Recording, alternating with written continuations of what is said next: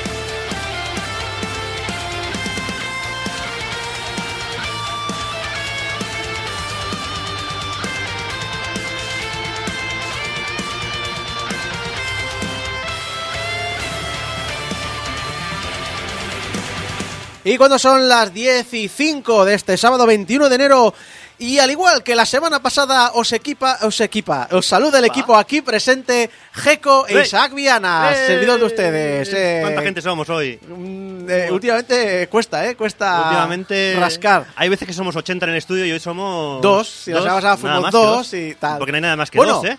Y Julio Carmona, que Ah, sí. también le tenemos en Hola. Julio. Hola, Julio. Hola, buenas. Madre mía. Madre mía, ahí. Papá Julio Pitufo. Os damos los tres la bienvenida al programa 764 de Game Over, el programa de los videojuegos de Radio Despí en el que os comentamos las últimas noticias, analizamos Sable para PC, Xbox One, Xbox Series y PlayStation 5 y en alguien tenía que hacerlo, Geco ha decidido descender a lo más profundo de los juegos mustios, pero como es una misión muy peligrosa, ha pedido ayuda a una experta en este territorio. Nuestra antigua colaboradora y antigua miembro y antigua no, perdón, y actual miembro de Gamers Ocupados, Aida.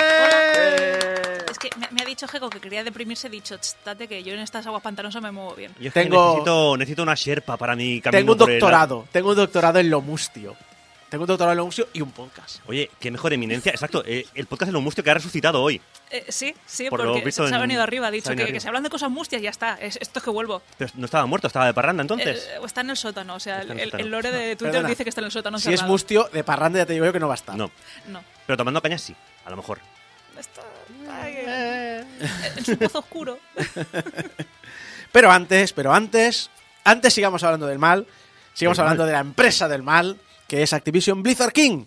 Por- pero tranquilos porque hay temita. Es decir, no he traído este tema, ya hablamos mucho la semana pasada, no, esta semana he quiero ser un poquito más ligerito. El tema es que esto es una noticia que ha ocurrido a finales del año pasado, y es que NetEase, eh, la empresa que lleva 14 años llevando los títulos de Blizzard al territorio chino, pues bueno, ellos y Blizzard China han partido peras. Han dicho, se acabó. Que no sé, también te digo, no sé si esto lo hará gracia a Microsoft, porque hay como tres puntos, eh, o hay varios puntos importantes dentro de lo que quiere comprar Microsoft, porque no solo es Call of Duty, es eh, entrar en territorios donde Microsoft no tiene mucha presencia, es el mercado móvil con King, eh, es también el tema de servidores, inteligencia artificial y demás, que también está metido Ubisoft por su lado, aparte que Microsoft también está, etcétera, etcétera. Son muchos temas, este es uno importante, ahí lo pierde. El asunto es que, que bueno, que dijeron cuando partieron peras, hemos intentado negociar todo lo posible, no hemos llegado a ningún acuerdo y aquí nada, hasta aquí, nada fuera de lo común, cordialidad, palabras vacías y no mucho más que añadir. Yo creo además, especialmente viniendo de una, empresa, de una empresa asiática, es normal, al menos en mi experiencia personal, eh, siempre he visto que los comunicados intentan no dejar entrever nada de lo que ocurre internamente. Se genera en todas las empresas, pero en Asia en particular siempre los veo mucho más blancos los comunicados, intentan ser muchísimo más correctos. El asunto es que, que bueno, que hace unos días, porque acababa, acaba ya esta semana el servicio de Netis en China, eh, se ve que, saltó la noticia de que Blizzard China había pedido a Netis alargar el servicio seis meses más y que Netis se ha negado. Y han empezado, uy, ¿qué pasa? ¿Qué pasa con Netis? Que se quiere quedar esto, que... ra, ra, ra". Y esto, claro, esto a Netis no le ha gustado. Se ha picado. Se ha picado. Y este miércoles respondió que la propuesta de Blizzard dijo, voy a aclarar una cosa. Date un momento. Que soy chino, pero no gilipollas. Ellos han dicho, la propuesta de Blizzard fue maleducada e irrazonable, inapropiada y comercialmente ilógica. Blizzard tiene demandas exorbitantes e inalcanzables, recibe sin dar nada a cambio y se toma todas las ventajas posibles sin aceptar responsabilidades. Y esto no parece una respuesta normal. Al menos pues, lo que yo esperaba para la cordialidad que normalmente se tiene en los mundos de negocios donde se mueven miles de millones de dólares, no se suele ser lo normal. Depende de mucho, porque quiero decir, en el caso de China, ahí tienen una, un público, un target enorme. Gigantesco. Tienen, claro, es que es en plan de, ahí están en condiciones de negociar siempre desde un punto de superioridad. Porque siempre es, es un mercado muy atractivo al que cuesta horrores entrar. Entonces, eso es desde su privilegio, desde su pedestal, pueden decirles a Blizzard lo que les salga de los O mismísimos. sea, ¿tú quieres entrar aquí? Pues vamos, vamos. Ya, vamos a hablar. la gracia es que son. Normalmente los asiáticos suelen ser muy educados, muy restringidos para este tipo de Sí. comunicados y tal. Pero han dejado claro. Al menos en los mi- dos de la el tóxico, lo han dejado clarísimo, vamos. Al menos en mi experiencia personal no suele ser una respuesta normal en una empresa de corte asiático. Y menos aún en la forma que han decidido cortar peras. Porque no solo han desmantelado ya las oficinas que tenían de Blizzard en Netis, es que han compartido por internet en directo, en un streaming, la destrucción de la estatua orca que tenían. ¿Cómo? La destrucción de las. Tenían, tenían como una especie de martillo un- o arma tal, y entonces han pillado un puñado de gente, supongo empleados, y les han dado mazos de destrucción y han empezado a dest- y lo han Oh, ¿Cómo se llama esto? Destructoterapia, ¿no? Exacto. Como team building me parece la hostia. Sí, sí, maravilloso.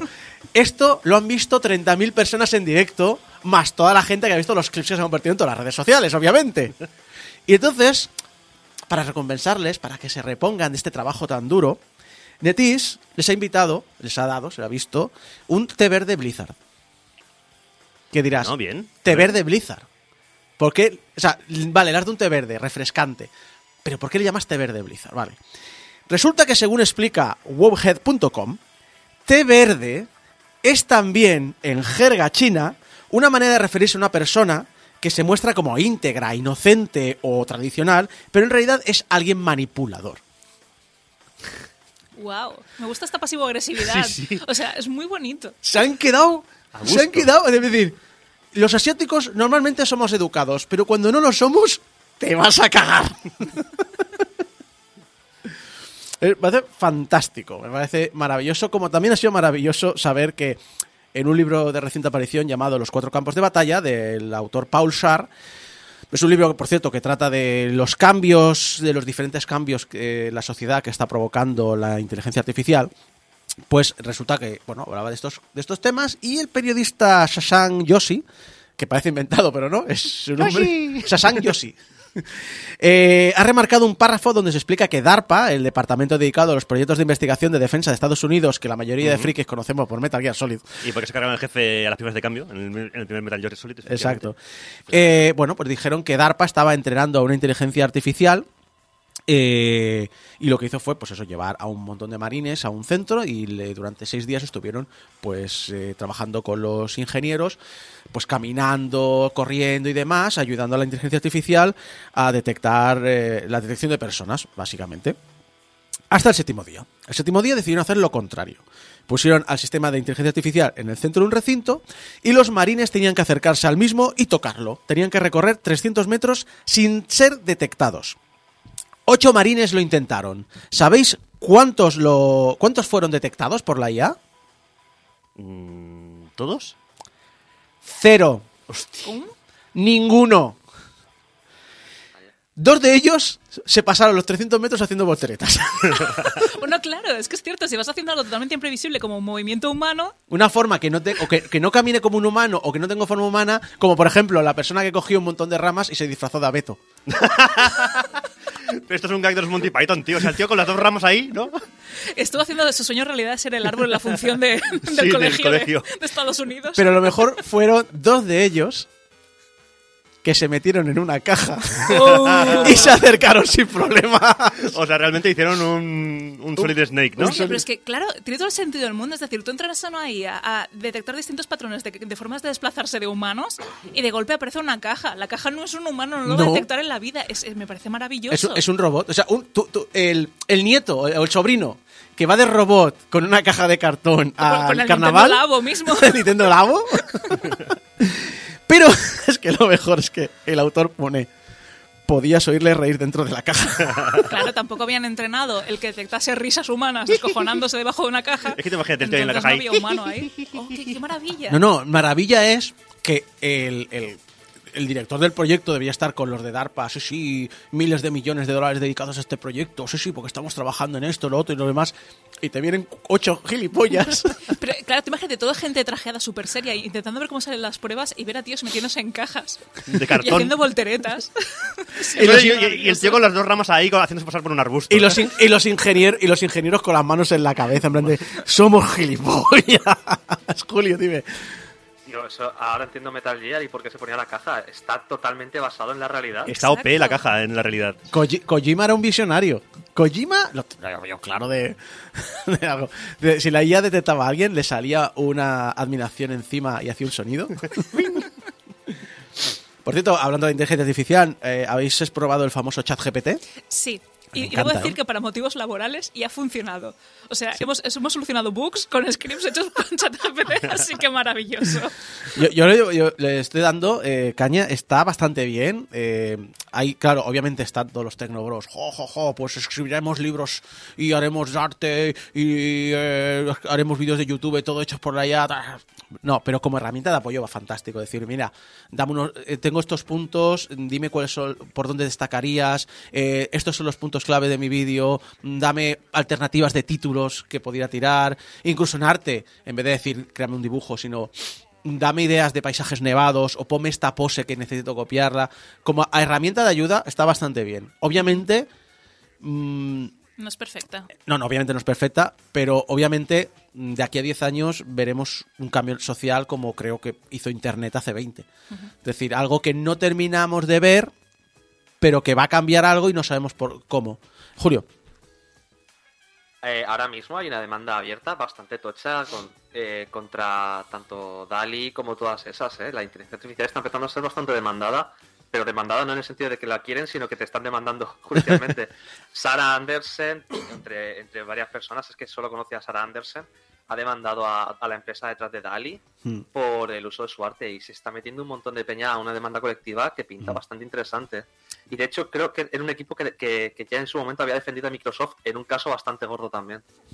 El tema está eso, sobre todo con el tema de artistas, sí que se está viendo un movimiento muy, muy grande de artistas que están totalmente en contra, precisamente porque se está haciendo uso de su arte, eh, cogiéndolo de distintos medios, de distintos eh, sitios para crear esa base de datos sobre la cual la inteligencia artificial va a trabajar. Eh, claro, una cosa es eh, lo que decimos, ¿no? A nivel programación, hostia, qué guay, que le pido Sí. que me haga un script, que me haga un algo, y me lo puede hacer en un momento, porque hay un montón de código libre, hay un montón de cosas en GitHub subidas ya que de las que puede tirar.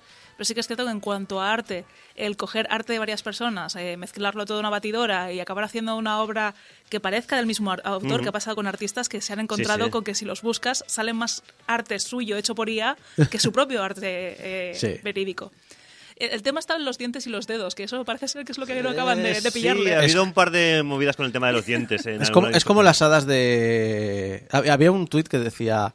El IA es como las hadas de los cuentos antiguos. Eh, cuéntale las rodillas, cuéntale, perdón, las- cuéntale las articulaciones, cuéntale los dientes y nunca hagas tratos con su gente.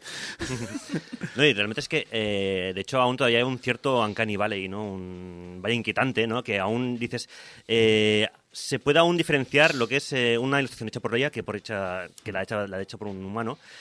Pero, mira, precisamente hoy en el telediario, ya estuvo en el telediario, esta mañana están haciendo un reportaje de chat GPT y precisamente de- de- del uso de la IA en ilustraciones y tal, y hablaban precisamente de que cada vez cuesta menos el tema de poder diferenciar uno de otro. Y claro, esto Sí. lo desde un punto de, desde Pero, un pu- un punto de vista un poco a ver, de, pero ahí volvemos eh, al deepfake, ahí volvemos exacto. al deepfake de voces que, que Adobe tiene. O sea, Adobe tiene un borrador automático. Puedes borrar lo que quieras de una imagen y una inteligencia, un algoritmo te lo rellena. Eso incluye personas.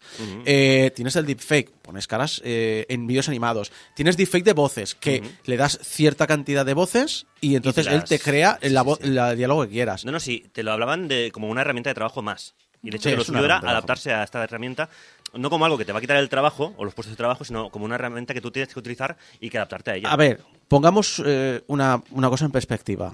Eh, va a acabar con trabajos. Sí, pero también va a generar nuevos trabajos. Exacto. Era, y quiero poner un ejemplo. Aquí alguien habla de prohibir eh, las tablas, la- las hojas de cálculo. No, ¿Verdad que no? ni las calculadoras, ni los Sí. No, abacos, sí, ni... el tema va a ser lo de siempre, que es adaptarse a sí, la sí, nueva pero, herramienta. pero déjame que ponga es- este ejemplo como para perspectiva. Eh, lo que realmente hizo que Apple II vendiera y que vendiera a saco fue una, una- lo que ahora es el Microsoft Office, pues se llamaba VisiCalc, ¿vale? Pues procesador de textos y tal. El- las hojas del cálculo fueron lo que lo vendieron. Se calcula que eso hizo perder entre 80 y 100 mil empleos en Estados Unidos. Las hojas de cálculo.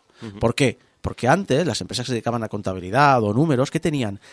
Abacos. pisos enteros de personas haciendo tablas de cálculo en papel. Y cada vez que había que hacer una corrección, tenías una persona estaba haciendo este tipo de cálculos. Que también quiero recalcar que al igual que a principios del siglo las computadoras eran gente que hacía matemáticas, eran muchísima gente, mano de obra barata, se empleaba mujeres, así que el 90% de la gente que dominaba matemáticas eran mujeres. Los trabajos que se perdieron también eran otra vez mano de obra barata, generalmente las tablas de cálculo las hacían mujeres. Estamos hablando de una ya digo, está hablando de perder en Estados Unidos en los 80 entre 80 y 100 mil eh, personas, eh, eh, puestos de trabajo para hacer tablas de cálculo. Y esto va a pasar igual.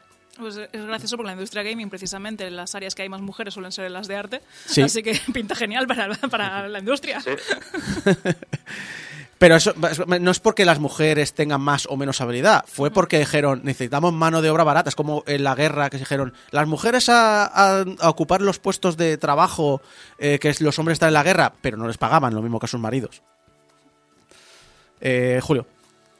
Eso, eh, siempre se habla mucho del arte como, como herramienta, como que están creando con, con arte, porque como, como estamos en Twitter y es lo visible, pero detrás también está el mundillo de la, de la, de la composición de canciones, que con el uso del, Sí. de la- del Deep Voice da puñetero pánico y se habla mucho menos. ¿eh? Es decir, es, es una pena porque realmente los trabajos que, estamos, que se van a perder son los, son los trabajos artísticos. Como Ojo, ojo que también, como decíamos, es una herramienta de apoyo y tal. eh, eh, la IA, lo mejor que sabe hacer es regurgitar. Es decir, para hacer algo, yo qué sé, imagínate, ¿sabes? Las colecciones de libros relativamente baratas, pues muy probablemente, mira, tiran una imagen de ella y ya está. Pero seguirá, o sea, la creación de nuevo arte siempre requiere la, y la- que alguien lo cree Sí. llevar una nueva dirección, etcétera, etcétera. Eso, y, y yo digo, es que yo ya sé que la próxima década YouTube va a estar lleno de vídeos hechos por IAS, pero eso no quita de que luego alguien venga y diga, bueno, pues tú me estás, est- toda la IA está llegando todo el, el tema más manido que ya se sabe, va a ser el enésimo vídeo de, yo sé, de la historia de Street Fighter, pero todo lo nuevo tiene que hacerlo gente. Pero aquí el cabreo viene por eso, o sea, no, no es un cabreo de es que me van a quitar el puesto de trabajo y tal, porque sí que es cierto que a día de hoy está muy verde como para que eso sea una realidad cercana, pero sí es el hecho de el trabajo que ya he hecho, se está lucrando de él, Sí, hay otra sí, gente sí, haciendo imágenes, usando avatares y tal, basados en mi arte, sin haber pagado un, un royalty, un, Mm. Nada, unos derechos, na- nada. O sea, el, el hecho es, el tema este de las IAS, de lo que se nutren, lo están haciendo de una forma totalmente ilegítima, totalmente que no está regulada de ninguna forma. Sigue habiendo un vacío legal y ahí es donde se tendría que intervenir. Ahí es donde eh, ahí es donde creo que es donde los próximos años vamos a ver bastante movimiento y vamos a ver bastante legislación sobre todo. Pero claro, eh, el asunto es que Microsoft sí que quiere soltar pasta en el proyecto, mucha pasta, como unos 10.000 millones de dólares quiere soltar en la empresa. Que, que a lo mejor os parece poco comparado con los 69.000 de Activision, pero es que son una morterada igualmente, 10.000. ¿Y para qué? ¿Para qué quiere meter ese, ¿Ese qué? Porque quiere meterlo en sus productos. Vaya. Y cuando digo que meterlo en sus productos, en todos sus productos. Bing con IA, Windows con IA, Word con IA, Clipo con IA, ¿Cómo que Clipo, clipo ¿cómo que clipo? Clipo ha vuelto. Clipo, ¿Qué que vuelva Clipo? Clipo y sea útil por una vez. Vamos, que se ha puesto en plan Oprah Winfrey repartiendo coches entre el público, pero... Messenger con IA. Skype Pero con IA. No es por nada, pero Es- no era una especie de IA ¿Eh? que te ayudaba. Clipper no era ya una especie de IA muy rudimentaria Es ¿Que te ayudaba? Una, wiki con ojos. O sea, Skynet va a ser eh, Clipo tomando conciencia de sí mismo. Eh, Oh, no. yo, yo ya dije en, en Twitter, y de hecho Screen, King- eh, Screen Queen eh, me lo retuiteó diciendo que es, dándome la razón, que es un... El futuro de la IA no es que acabe con la humanidad, es que nos trate de forma condescendiente. Pero quita, que... Ya lo hago yo. No, no, no, no llores, José. Te vuelvo a explicar cómo freír un huevo, pero con lenguaje más sencillo. Eh, De hecho, he hecho la- o sea, hice la prueba. Eh, le pedí que me explicara el 11S, luego le pedí que me explicara el 11S a un niño pequeño, y luego dije que le explicara el 11S a un niño pequeño en rima. A ver, ¿el futuro de la, de la IA es convertirse en cuñados? ¿O Sí. como, o sea, y explicarte las cosas? De hecho, alguien dijo que era eh, ahora mismo, co- como ahora lo que hace es regurgitar información e inventarse cosas y no la sabe, ahora mismo es mansplaining as a service. Es que, es que eso es lo que me preocupa, que es mansplaining y aparte eh, el hecho de eso de, de como de superioridad. Es que yo ya me sentía así un poco con el Wii Fit, ¿vale? En plan de esa báscula me juzgaba. Tú imagínate cómo va a ser si, si a Nintendo le va a sacar una Wii Fit con IA. O No, sea, no. lo que me va a decir va a acabar Ahora te va a conmigo. juzgar, pero con, con descendencia. Claro. Sí, sí, sí. Eh, Satya Nadella, el, director ejecutivo de Microsoft, defiende que la integración de la inteligencia artificial en todos los aspectos de nuestra, eco- de nuestra vida. Habla, esto es que sí, soy Satya Nadella y, y soy una minoría racial y represento a toda una alternativa de. No, no, eh, es, es un capitalista puro y duro. Porque dice que vamos a meter la IA a todo, rollo directivo de OCP, ¿eh? Imagínatelo, yo me lo imagino rollo OCP. Sí, sí, sí. Vamos a meterle IA a todo porque esto aumentará la productividad humana, incrementará el crecimiento económico y aumentará los salarios para los trabajos peor pagados. Eso que estáis escu- escuchando es. Eso es una peineta como una casa. Julio, por favor. Entre, el nombre que tiene y las, paridas que ha dicho, parece el primer ministro de Gran Bretaña. Joder. Este, este vino a sustituir a Steve Ballmer como CEO de Microsoft. Este hombre venía, es que claro, ya viene de ese entorno. Cuando entró en el 2012 como CEO, creo recordar, él venía a ser el, el CEO, o como se llame, no sé cómo era, no sé qué puesto tenía, pero era el máximo en la parte de nube de Microsoft. O sea, este siempre ha sido su tecnología. Porque claro, todo esto se va a integrar con Azure, etcétera, etcétera. Pero por cierto, no es el único que quiere mejorar un producto de Microsoft puesto que EVE Online siempre se le ha acusado de ser una hoja de Excel, ya que una parte muy importante de la jugabilidad es eh, calcular los costes y beneficios del comercio y también en determinar las posibles consecuencias económicas de conflictos armados.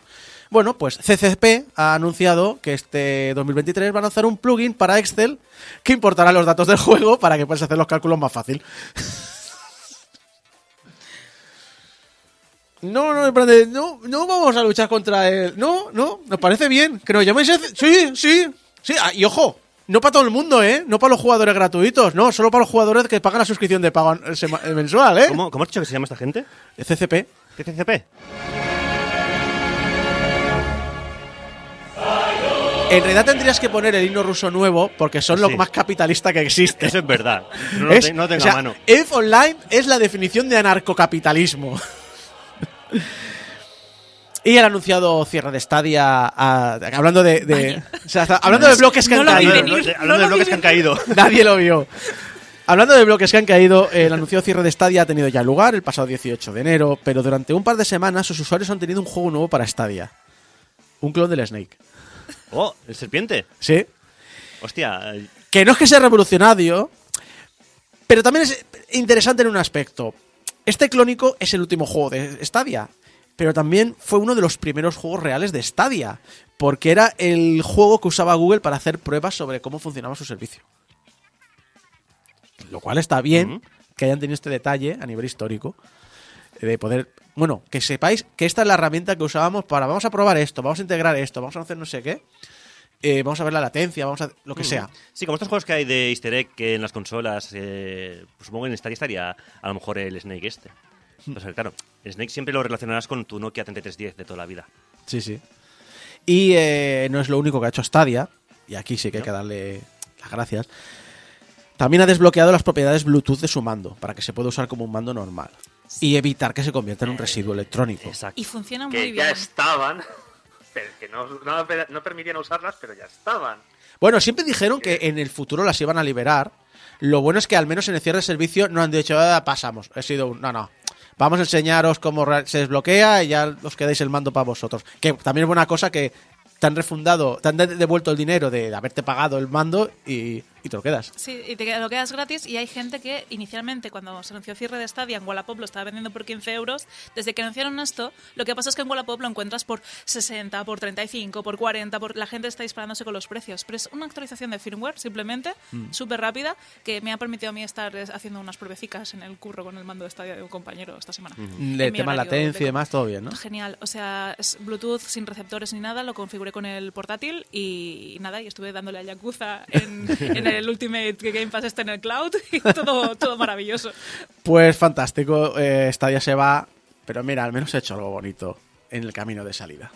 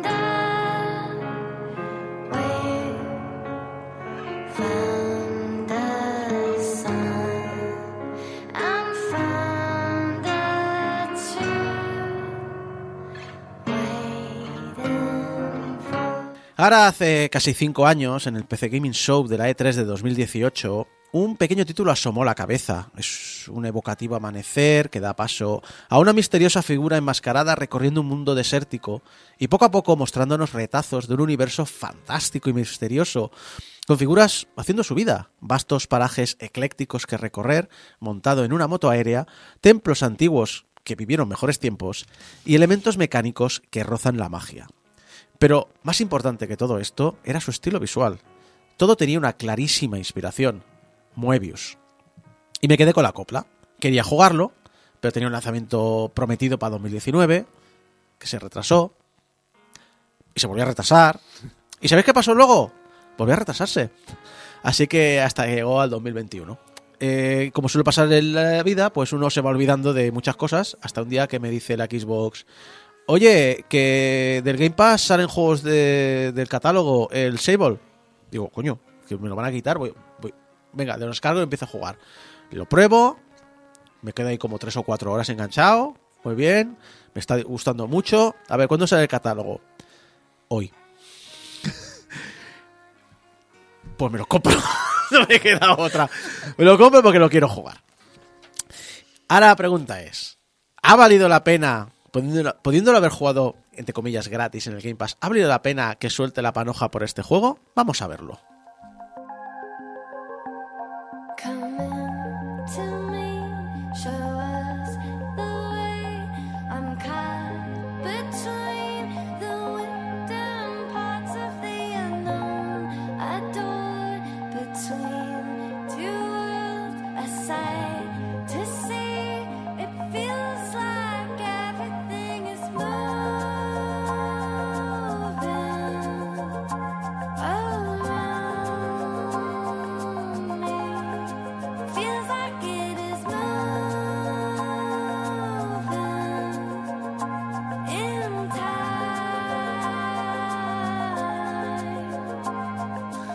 El juego nos trae la historia de Sable, que debe iniciar lo que se conoce como el planeo.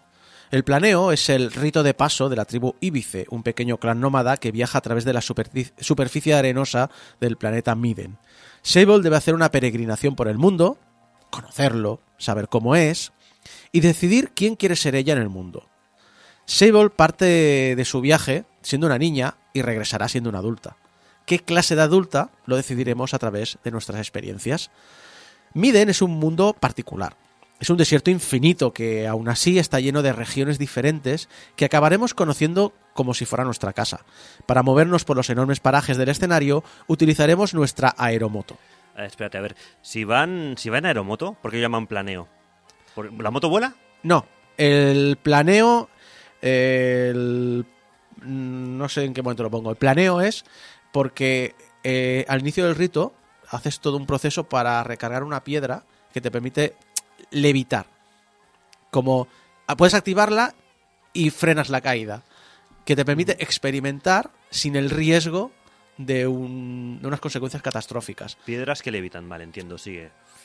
Sigue, sigue, sigue. Sí, sí, no, yo digo que el, el juego tiene un- una parte de ciencia ficción, magia mm, bastante particular. Usar la fuerza, vamos. Exacto. Sí, sí. Me estaba imaginando precisamente a Rey ahí haciendo lo de las piedras, ¿sabes? Exacto. Con la aeromoto que decía antes, eh, recorreremos parajes abandonados, áridos y siempre preciosos, cuyo paso del día y de la noche da lugar a escenas de ensueño. La mejor manera de describir la experiencia es una muy compartida por sus fans si hacemos una búsqueda en Google. Sable se ve como un cómic de Moebius y se juega como Breath of the Wild. A mí eso me lo vende muchísimo, ¿eh? Porque Ahora- me, ahora me te ha encanta cambiado, ¿eh? Me encanta Moebius y me encanta Breath of the Wild. O sea, me parece como una mezcla de mundos muy, muy interesantes, ¿eh? A, a mí aún no me lo has vendido. Aún no me has dicho que, uno- que- que puedes llegar a una adulta disfuncional. Eh, no lo tengo, pero obviamente eh, al final tienes que elegir qué quieres ser en el mundo. Y puede, ser, muy puede ser muy disfuncional. disfuncional. Ah, Oh, pues ya yeah. está. ya está. Ese es mi juego. Recorrer el desierto sentados en nuestra aeromoto nos evoca a los viajes de los westerns clásicos, momentos de paz y calma, de enormes extensiones sin nadie a quien ver durante mucho rato, interrumpidos por los diferentes ambientes que salpimentan la superficie. Al igual que la aventura de Link, una parte muy importante del juego es ver a lo lejos algo e ir hasta allá, escalando y planeando hasta lograr alcanzar la cima de nuestros objetivos. Pero al contrario que la aventura de Link, no vamos a encontrar mil distracciones durante nuestro camino, dándonos una sensación como muy reflexiva, muy tranquila, que lleva consigo un viaje de autodescubrimiento. Porque esto es lo importante, Sable es un espacio seguro. No hay mecánicas de combate, no hay muerte. La piedra de planeo, la piedra que llevamos junto a nuestra máscara como forma de representar este viaje, es una representación de probar, de experimentar, de descubrir y permitirte cometer fallos sin que las consecuencias de estos sean irreparables. Porque no sabemos quién queremos ser, no sabemos cómo funciona el mundo y dicho mundo tampoco quiere decirnos claramente cuál es la mejor opción. Más que nada porque no hay mejor opción. En el mundo de Miden, todos sus habitantes llevan una máscara. La máscara representa tu oficio, quién eres, qué aportas al mundo. Puede ser un cartógrafo que viaja en globo y representa el mundo y sus tierras inexploradas en mapas. Puede ser un maquinista que viaja de ciudad en ciudad arreglando las necesidades técnicas de su población. Puede ser un artista que da entretenimiento y provoca emociones a los cansados viajeros del mundo. Puede ser muchas cosas, incluyendo algunas secretas y extrañas, como he dicho antes, disfuncionales. Hay alguna. Hay una secreta que es especialmente perturbadora. Canibalismo. O puedes intentar ser algo más cotidiano. Pero seas lo que seas, lo has de descubrir conociendo gente, haciendo favores y ayudando al prójimo. Escuchando sus historias, comerciando con ellos o echándoles una mano en alguna tarea. Y esto es algo que cada uno de los jugadores va a vivir de una manera diferente, porque Sable es un auténtico mundo abierto. Una vez que abandones tu tribu y lo que viene a ser el tutorial del juego, el mapa entero se abre ante ti, y de ti y tu habilidad depende de cómo se desarrollará la aventura. A ver, porque parece que esto está vendiendo un poco el juego, entonces a mí realmente me interesa saber cuánto hay de eh, cierto en esta publicidad un poco encubierta que acabas de meter de cada aventura es diferente según el jugador. Realmente cada, o sea, si tu partida y la mía serían muy diferentes si mm, yo me pusiera a jugar este juego. Hay eh, desde las cosas más importantes a las más inútiles, no hay nada que te dice dónde está. La descubres tú. Ujú. Y hay cosa, hay un, hay una cosa que tienes que ir descubriendo que te ayuda a lo largo del juego porque te aumenta tu resistencia. Nadie te lo explica. Nadie te la explica ni te dice dónde está. Si la descubres paseando por el mundo. Pero realmente, ¿tu objetivo cuál es? Simplemente pasar por el mundo, eh, descubrir cuál es tu sentido en la vida, eh, mirar Sí. las puestas de sol, eh, Tal cual, sí, sí, eso. observar Es- las es rocas, como cómo Journey, pero, pero sin ayuda. Es como el Journey, pero sin que Sí, nadie te guíe. Exacto. Que por lo menos en el Journey te encontrabas a alguien Exacto. y dices, mira, eh, Luego, pues claro, vas conociendo gente y te pide ayuda. Oye, necesito esto, oye, ves a investigar esto otro. Bueno, hay, hay NPCs como mínimo. Eh, ah, sí, sí, hay gente. Ahí es como un desierto, pues hay zonas donde hay núcleos de gente. Puedes ver a lo lejos los globos de los cartógrafos, que ahí les puedes comprar mapas de la zona. Pero no hay nada que te obligue a, a seguir, no hay caminos, no hay un trayecto, no hay nada predefinido. Una vez que eh, sales al mundo, la aventura es única para ti. Nadie en el mundo va a repetir el camino, nadie en el mundo va a tomar tus decisiones, nadie en el mundo va a tener tu mismo viaje, porque este mundo es vasto, las posibilidades son infinitas y bueno, la curiosidad de cada uno son personales, es decir, son inimitables. Pero este viaje tiene un inconveniente grave y no tiene nada que ver con la jugabilidad.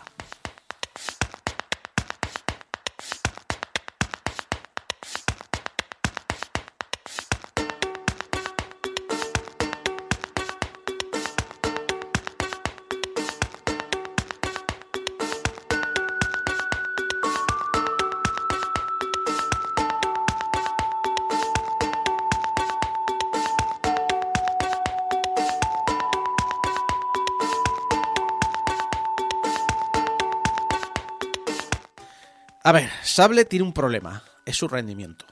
Es un problema tan grave que en ocasiones puede afectar al juego en sí. Bueno, mejor dicho, no al juego en sí, a la paciencia de los jugadores. En no pocas ocasiones el motor no da. No sé si es que se satura el streaming de texturas, o que satura la GPU, o la memoria RAM, o qué sé yo, pero de repente pega unos bajones de frames impresionantes, de los que duelen a la vista, pero también duelen a la respuesta del juego. Y cuando llevamos la aeromoto es aún peor, lo cual se agrava porque el control de la misma sufre mucho debido a los desniveles del terreno. Claro, tú piensas que es muy bonito ir por las dunas con tu aeromoto dejando una estela y de repente re- la realidad es que tu aeromoto está dando vueltas y volteretas y te vas desplazando así casi, porque se golpea con todo. Sigue siendo mejor que la montura de Pokémon Escarlata o Púrpura. Bueno, creo que... Cualquier cosa es mejor que la, la montura del Pokémon Españita. Y, y claro, ¿qué ocurre? Que ambos fallos no evitan que te puedas acabar el juego. Para nada. Pero sí logran echar a mucha gente. Especialmente porque es fácil ver el potencial. Ir a toda velocidad a tu vehículo dejando detrás nubes de polvo y la estela es, oh, es precioso, es perfecto, es, es, es bonito. Es que querrías hacer capturas todo el rato. Pero de repente, lo dicho, empiezas a golpear todas las dunas, empiezas a ir cabeza abajo, empiezas a dar golpes. ¿Qué coño pasa aquí? O ya no hablemos de la última actualización, la pesca. Porque sí, obviamente todo juego indie tiene un juego de pesca. No, no, y todo juego de mundo abierto tiene un juego, Exacto. un juego de pesca. Dependiendo de dónde te pones en el mundo, el juego deja de responder al mando. Ah, A veces he tenido que, que salir del juego para. porque no, me- no me quiere responder, no quiere recoger la, la cuerda. Dime, Julio. Es que no sé si me estás hablando de Sable o de un juego cualquiera de la Nintendo Switch. Estoy empezando a dudar con el tema del problema de rendimiento. A veces lo he dicho. A veces ese título del juego se arregla, a veces no. Y la coña es esta. El juego no es difícil, es todo lo contrario, de hecho. Pero estos problemas de rendimiento tan graves los han criticado muchísimo la gente públicamente. Y por eso, casi todos sus logros, por muy fáciles que sean, la Xbox me los reportan diciendo que son logros inusuales. O que no sé si sabéis, los que no tenéis Xbox, los logros, tienes el logro normal, pero cuando es un logro inusual te hace un ruido diferente. Y te dice, solo tanto por ciento de jugadores tienen este logro.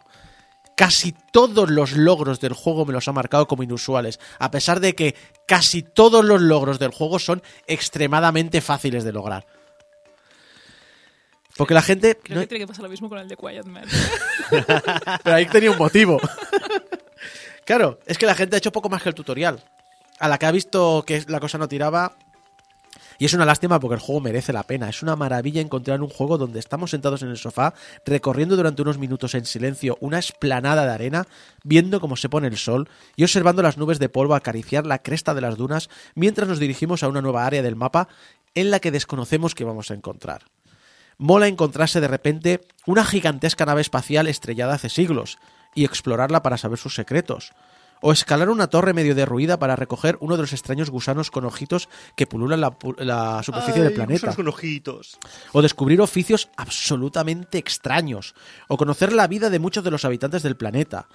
ayudar a una ciudad en apuros, o rescatar a un explorador demasiado osado, conquistar una montaña que parecía imposible, o encontrar todo, todo tipo de vida exótica animal.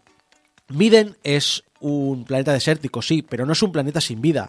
Si sabemos buscar, si nos movemos y exploramos cada uno de sus rincones, encontraremos parajes de pura leyenda. Una sensación de ser tan solo uno más en un vasto e inmenso mundo donde la vida sigue adelante y nosotros no, no somos más que alguien más que estamos ahí y queremos encontrar en qué lugares podríamos encajar dentro de este mundo.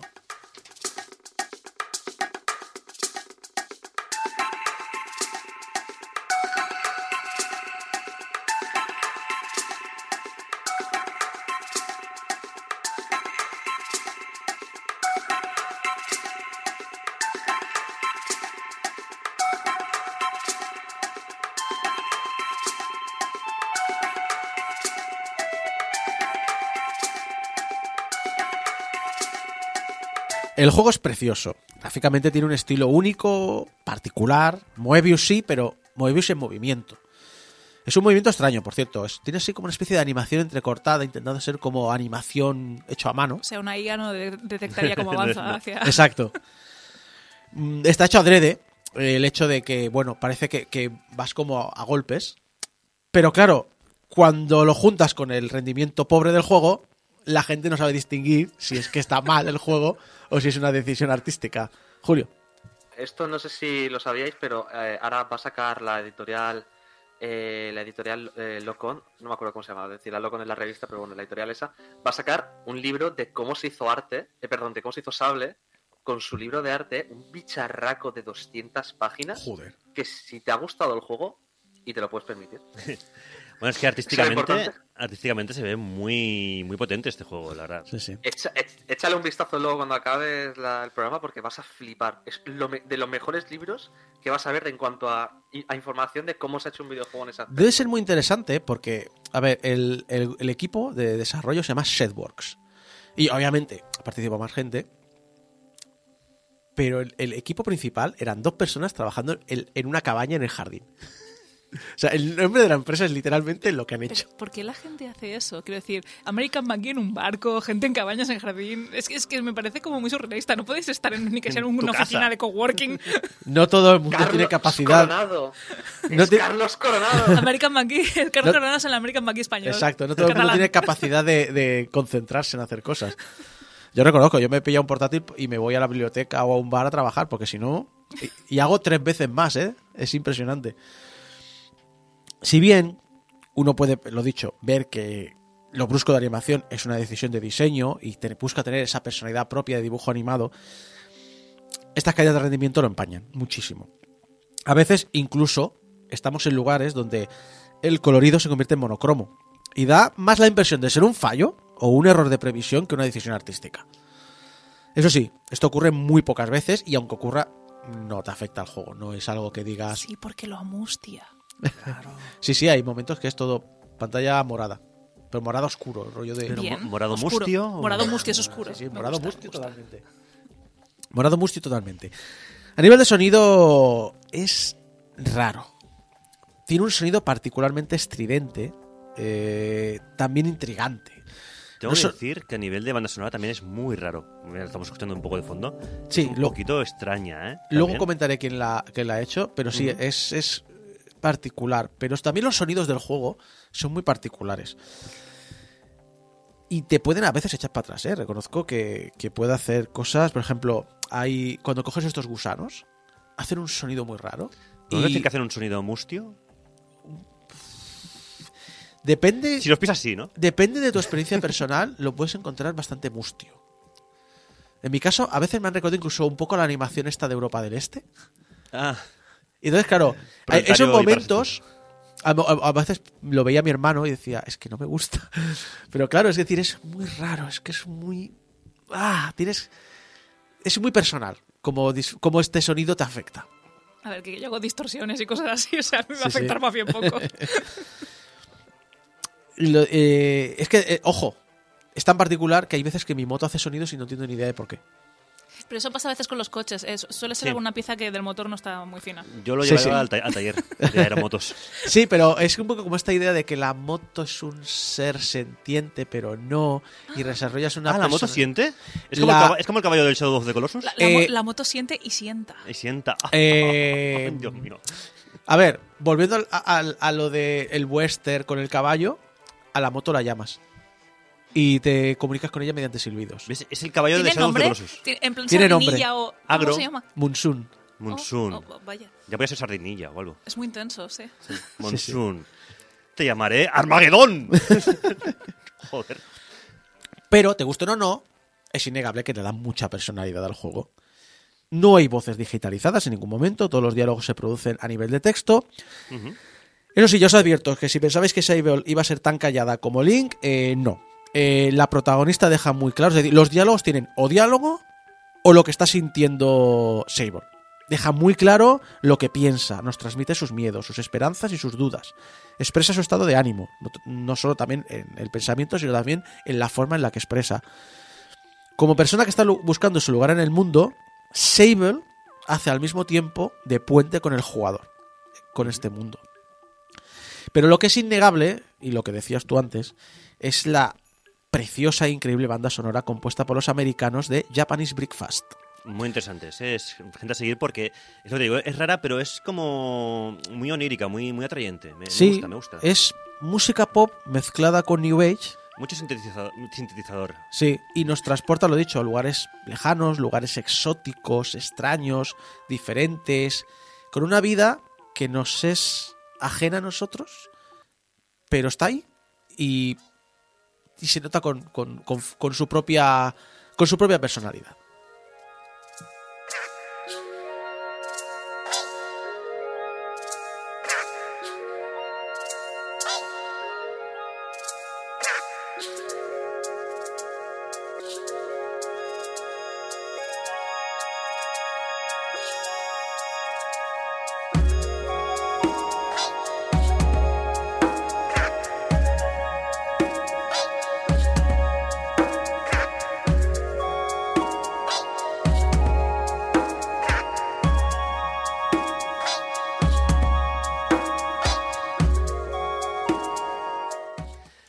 Comentando, fuera de micro, de que esto es la canción que suena con los gusanitos, esos con los ojitos y tal. Y me estoy imaginando en plan, ¿sabes el Super Mario este de la DS que van ahí eh, moviéndose al ritmo de. Tin, ti, tin, ti, tin, ja? ¿Sabes? Me estoy No. imaginando de lado a lado, pero. No están sincronizados, pero bien podrían estarlo, ¿eh? Es mm, muy, muy cuco. Sable es un juego de encontrar tu lugar en el mundo. Que sí, que es una idea que solemos asociar a los adolescentes y a los jóvenes adultos, pero como persona de 45 años, yo ya os digo que, al igual que Meme, sigo sin tener ni puta idea de qué cojones estoy haciendo en la vida, solo sigo aquí porque me gusta comer. Y aprender cosas nuevas. Es una buena filo- filosofía, ambas, las dos. Sable representa fielmente esta sensación de estar perdido y al mismo tiempo fascinarse por el mundo y por la gente que lo puebla.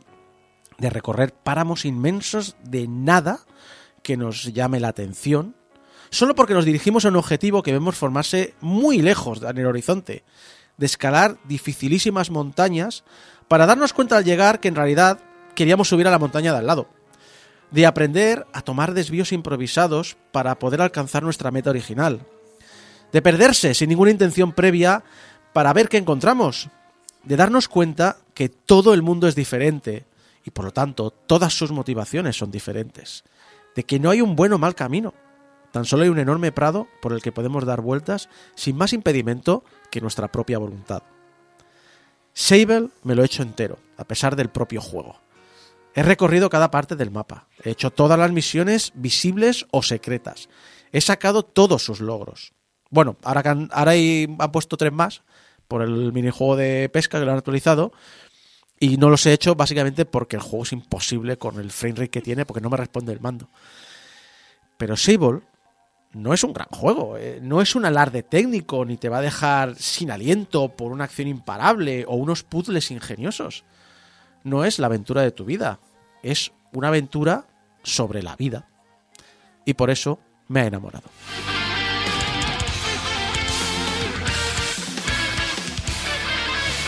Imprescindible. Todavía no hemos hablado de Zelda 64.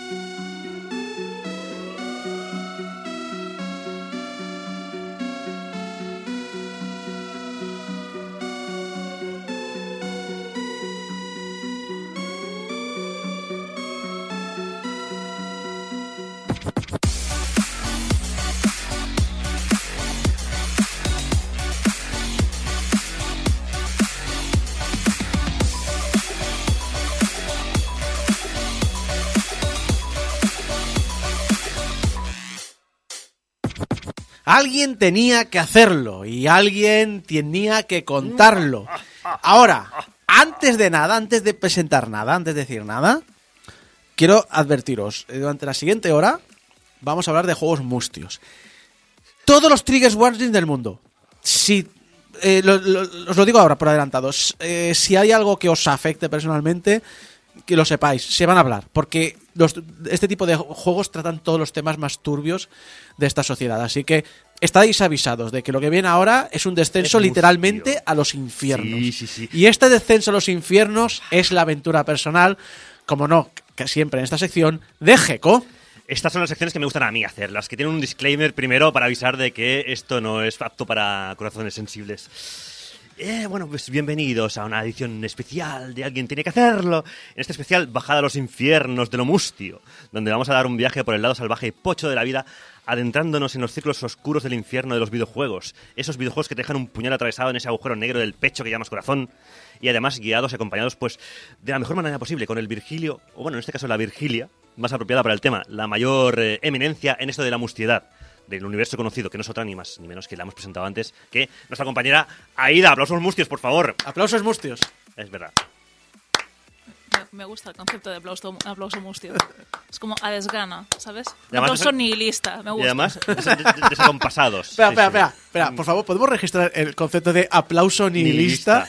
Me ha encantado. Es eh, oh, me encanta. Bueno, para quien no lo sepa, si es que vive debajo de una piedra, aquí está esta señorita, pues es la exponente mayor del reino, de, de todo lo que sería lo mustio, marca registrada, que tiene un podcast que está en el sótano de Twitter. Eh, Sí, eh, algún día saldrá a la luz o no, ya veremos.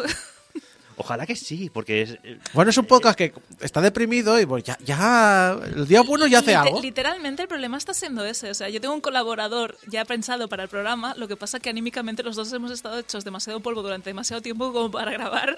Así que esa es la razón, esa es la razón más mustia por la que no puedes tener un podcast. Claro. Es un poco el pez- demasiado deprimido para hacer un podcast sobre, sobre las cosas deprimentes Es de el la pez vida. que se muerde de la cola. Sí. Porque cuando estás lo suficientemente animado para hacer el podcast, Sí. no tienes ganas de tratar esos temas. Y cuando estás en el, en el tono que tienes que tener para el podcast, no tienes ganas de hacer un podcast. Ni tiempo, porque como estás alegre y estás activo, pues haces cosas y no tienes tiempo para grabar. Ya, es, es muy turbio. Me gusta mucho es lo que está pasando. Hay que amustiarse. En esta vida hay que amustiarse Sin porque duda, la duda. vida ya es demasiado feliz. eh, Y, y bueno, vamos a comentar varios juegos en esta sección, como es de una cosa de costumbre, pero a diferencia de lo habitual, eh, van a ser juegos todos interesantes. Mustios, pero interesantes. Depende para quién. Ah, sí, a ver, y aparte va a ser una lista muy extensa, o sea que yo iría ya empezando ya por el tema, A tope. porque, a ver, eh, hemos decidido que vamos a hacer un viaje por el infierno de lo mustio. Vamos a, eh, ya os digo que jugar a todos estos juegos, eh, ya he hecho el disclaimer Isaac, que es un desafío para el cuerpo y la mente. Sí, eh, de hecho no le digáis a mi psicóloga que estoy jugando a estas cosas. No. Así que, bueno, eh, quedáis avisados antes de empezar. eh, aquellos que entráis en, esta, en este territorio del podcast, abandonad toda esperanza.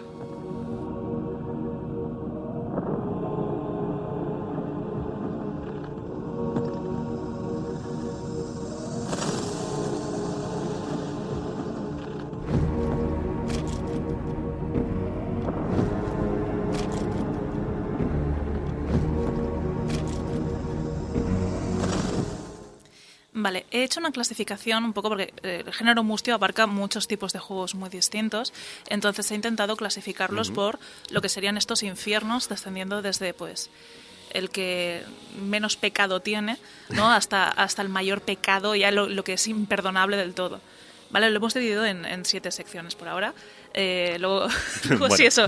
A ver, son nueve infiernos, pero ya luego sí eso. Eh, son, a ver, son los círculos del infierno, pero realmente eh, se pueden añadir o quitar algunos. Pero yo creo que están los que, son los que están. Sí, están los que son. Hay, hay siete bloques principales, luego si queréis os añado dos más. Eh, la mustiedad se puede repartir muy bien perfectamente con cualquiera de los siete círculos que hemos creado. ¿eh? Sí, Luego yo hay... creo que es una buena clasificación que Sí, abarca los distintos géneros. Eh, os presentaría un primer infierno que sería el cute, pero tiene su lado turbio. ¿Vale? Luego estaría el segundo infierno, que sería paseando por el trauma. Entraré a desarrollar cada uno de los mismos. El tercero sería decisiones jodidas. El cuarto, niños en mundo de pesadilla, que como si es un género, o sea, realmente hay Sí, mucho sí. juego indie que tira de esto, no sé por qué, qué les pasa, pero esto pasa mucho. El infierno 5 sería el mustio por sorpresa, Que a mí me encanta Girito. Pensad, claro, o sea, esto va bajando, es en plan de qué nivel de cabronada mental y emocional te supone, ¿no? Sí, es el ese mustio juego- por sorpresa. Es ese juego que de por sí no es mustio, pero, hostia, te la clava. O sí lo es, pero no lo sabes hasta el final y entonces es Sí, como, sí. ¡ah! Claro, claro, es que realmente era mustio todo el rato y tú no te has. ¿Sabes lo malo de, de esto de Mustio por sorpresa? Que siempre está listo de, pues yo ya lo vi venir. Bueno, pues bien por él, pero, pero yo a veces me he llevado una hostia que me he quedado ahí mirando Sí, el sí. vacío durante horas pensando por qué. Sí, sí, sí. sí.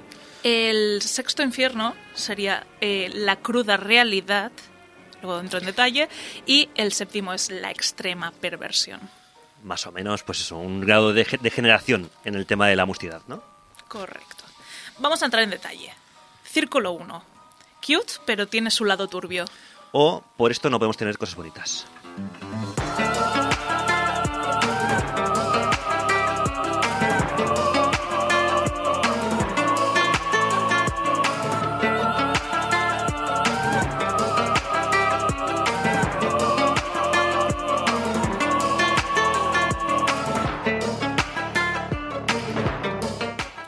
Vale, en este primer círculo están todos aquellos juegos que mantienen esa estética así más, más cute, más inocente, eh, más bonita, pero acaban tratando algún tema así un poco oscuro, un poco turbio, eh, o algún tema un poco más triste, o simplemente buscan el, el trastornar, el pervertir, el, el hacer fea una imagen algo más, más tierna, ¿no? Eh, ejemplos que os podría poner en esta categoría, por ejemplo, el famosísimo Cult of the Lamb, que Sí. hablasteis hace dos programas del mismo.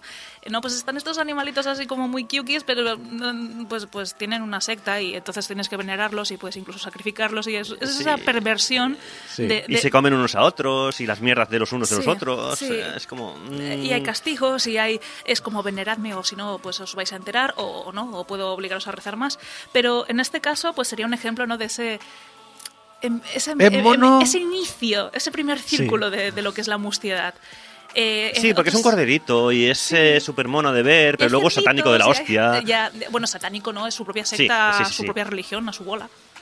Eh, luego otros ejemplos que tendría es American McGee's Grim. No sé si lo conocéis, es de American McGee, obviamente, el señor del barco. en este caso es un juego que se dedicaba a coger todos, es una plataforma que se dedicaba a coger todos los, juegos, los cuentos de los hermanos Grimm, pero eh, pervertirlos de una forma muy intensa. Es decir, pues cogías el cuento de la Cenicienta y hacías que las hermanas fueran unas auténticas... Mucho peor que el cuento original, y no hablemos del de Disney, y pues eh, con asesinatos de por medio y cosas muy turbias. ¿Y cómo conseguías esto? Llevando a un personaje que literalmente se meaba en los cuentos tradicionales. Es decir, vas controlando su chorro de meado Oh. y todo el escenario que es súper colorido, con, con tonos pastel y tal, pues lo vas meando y se va convirtiendo en putrefacto. Y tienes que conseguir alcanzar un máximo de putrefacción para cambiar la historia. ¿Cómo juego ese que movías el rectángulo para desnudar a una chica, pero en turbio? Sí, también puedes mustio. hacer eh, un ataque que es el Bat Stomp, que es golpe de culo. Como tiene el culo así como muy maloliente y muy asqueroso, pues entonces también pudre los cuentos. Me gusta mucho.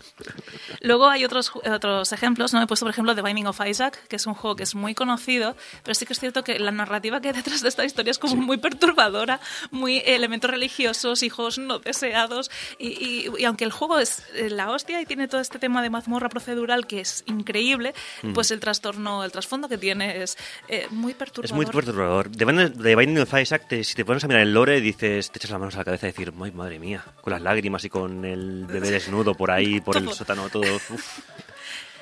Algún ejemplillo más que he puesto, Last Day of June, ¿vale? Es juego que hablé en este mismo programa hace años atrás, donde os hice un, un curso avanzado sobre progresivo. Eh, pues lo mismo, una historia triste donde una pareja tiene un accidente, uno queda en silla de ruedas y la otra pues no, no, no queda.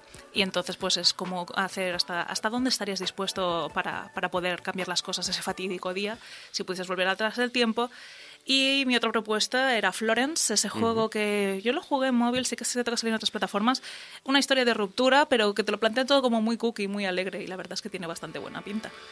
Yo aporto aquí para este círculo del, del musti- mustiosismo ¿vale? Eh, Unravel, por ejemplo, porque es una plataforma, es una plataforma super cookie, eh, protagonizado por un por Jarny, que es una criaturilla de hecha de lana, y es súper bonito de ver, súper bonito de jugar, eh, los puzzles están muy bien pensados y todo se utiliza pues la lana, ¿no? Como el Yoshi este de lana, pero son todo, pues eh, eres un cacho de lana que se balancea y tal, y todo es súper adorable. El tema es que se van turbiando pues conforme te das dando cuenta de que cada fase simboliza un poco la fase, una fase del duelo de muerte. Ya sabéis, la negación, la ira, la negociación, etcétera. Entonces, claro, eh, todo esto va a. Pues que es una eh, representación de cómo aceptas la muerte de un ser querido. Entonces, claro, dices, eh, yo he venido aquí a jugar a lo cookie y me estás mo- montando aquí una historia de fondo que es que estoy llorando. Y por cierto, hay, un- hay una segunda parte, en Rebel 2, porque claro, eh, que además introduce cooper- cooperativo a dobles. Porque claro, mm, pues eh, llorar entre dos pues es más, eh, más, más llevadero, supongo. Llorar en cooperativo. Alguien te seca las lágrimas. Exacto, aunque sea por, no sé, por, eh, eh, por remoto, da igual, porque además puedes jugar ahí con... Yo juego a este juego al 2, eh, pues eso, en, eh, en Play y así como, hostia, qué, qué puñalada, qué bonito, que lo que me están contando de fondo, hijos de... Luego tienes a Gris, por ejemplo, que Gris es un juego muy simple, con apenas jugabilidad, pero con una historia conmovedora a, pues a medida de que es un, bueno, es un mundo en el que el color lo vas, eh, va haciendo acto de presencia en él, pero bueno, artísticamente es alucinante, Gris es bastante conocido, Ah, pero también habla de aceptar eh, pues la muerte y aceptar eh, que alguien a lo mejor que nos ha querido pues nos ha dejado. Eh, no es apto para personas que tengan un mal día, desde luego Gris, pero es súper bonito. Y luego pues... También te digo, no sería apto si fuera al revés, si fueras perdiendo los colores. Eso es verdad. Yo opto por, por hacer el antigris. Ya, el tema es que aquí se supone que es la superación de ello. ¿no? Ya, Y- ya. Pero no deja de ser mustio al final lo que te plantea de fondo. Porque dices, es un juego súper cute, ¿vale? Súper bonito.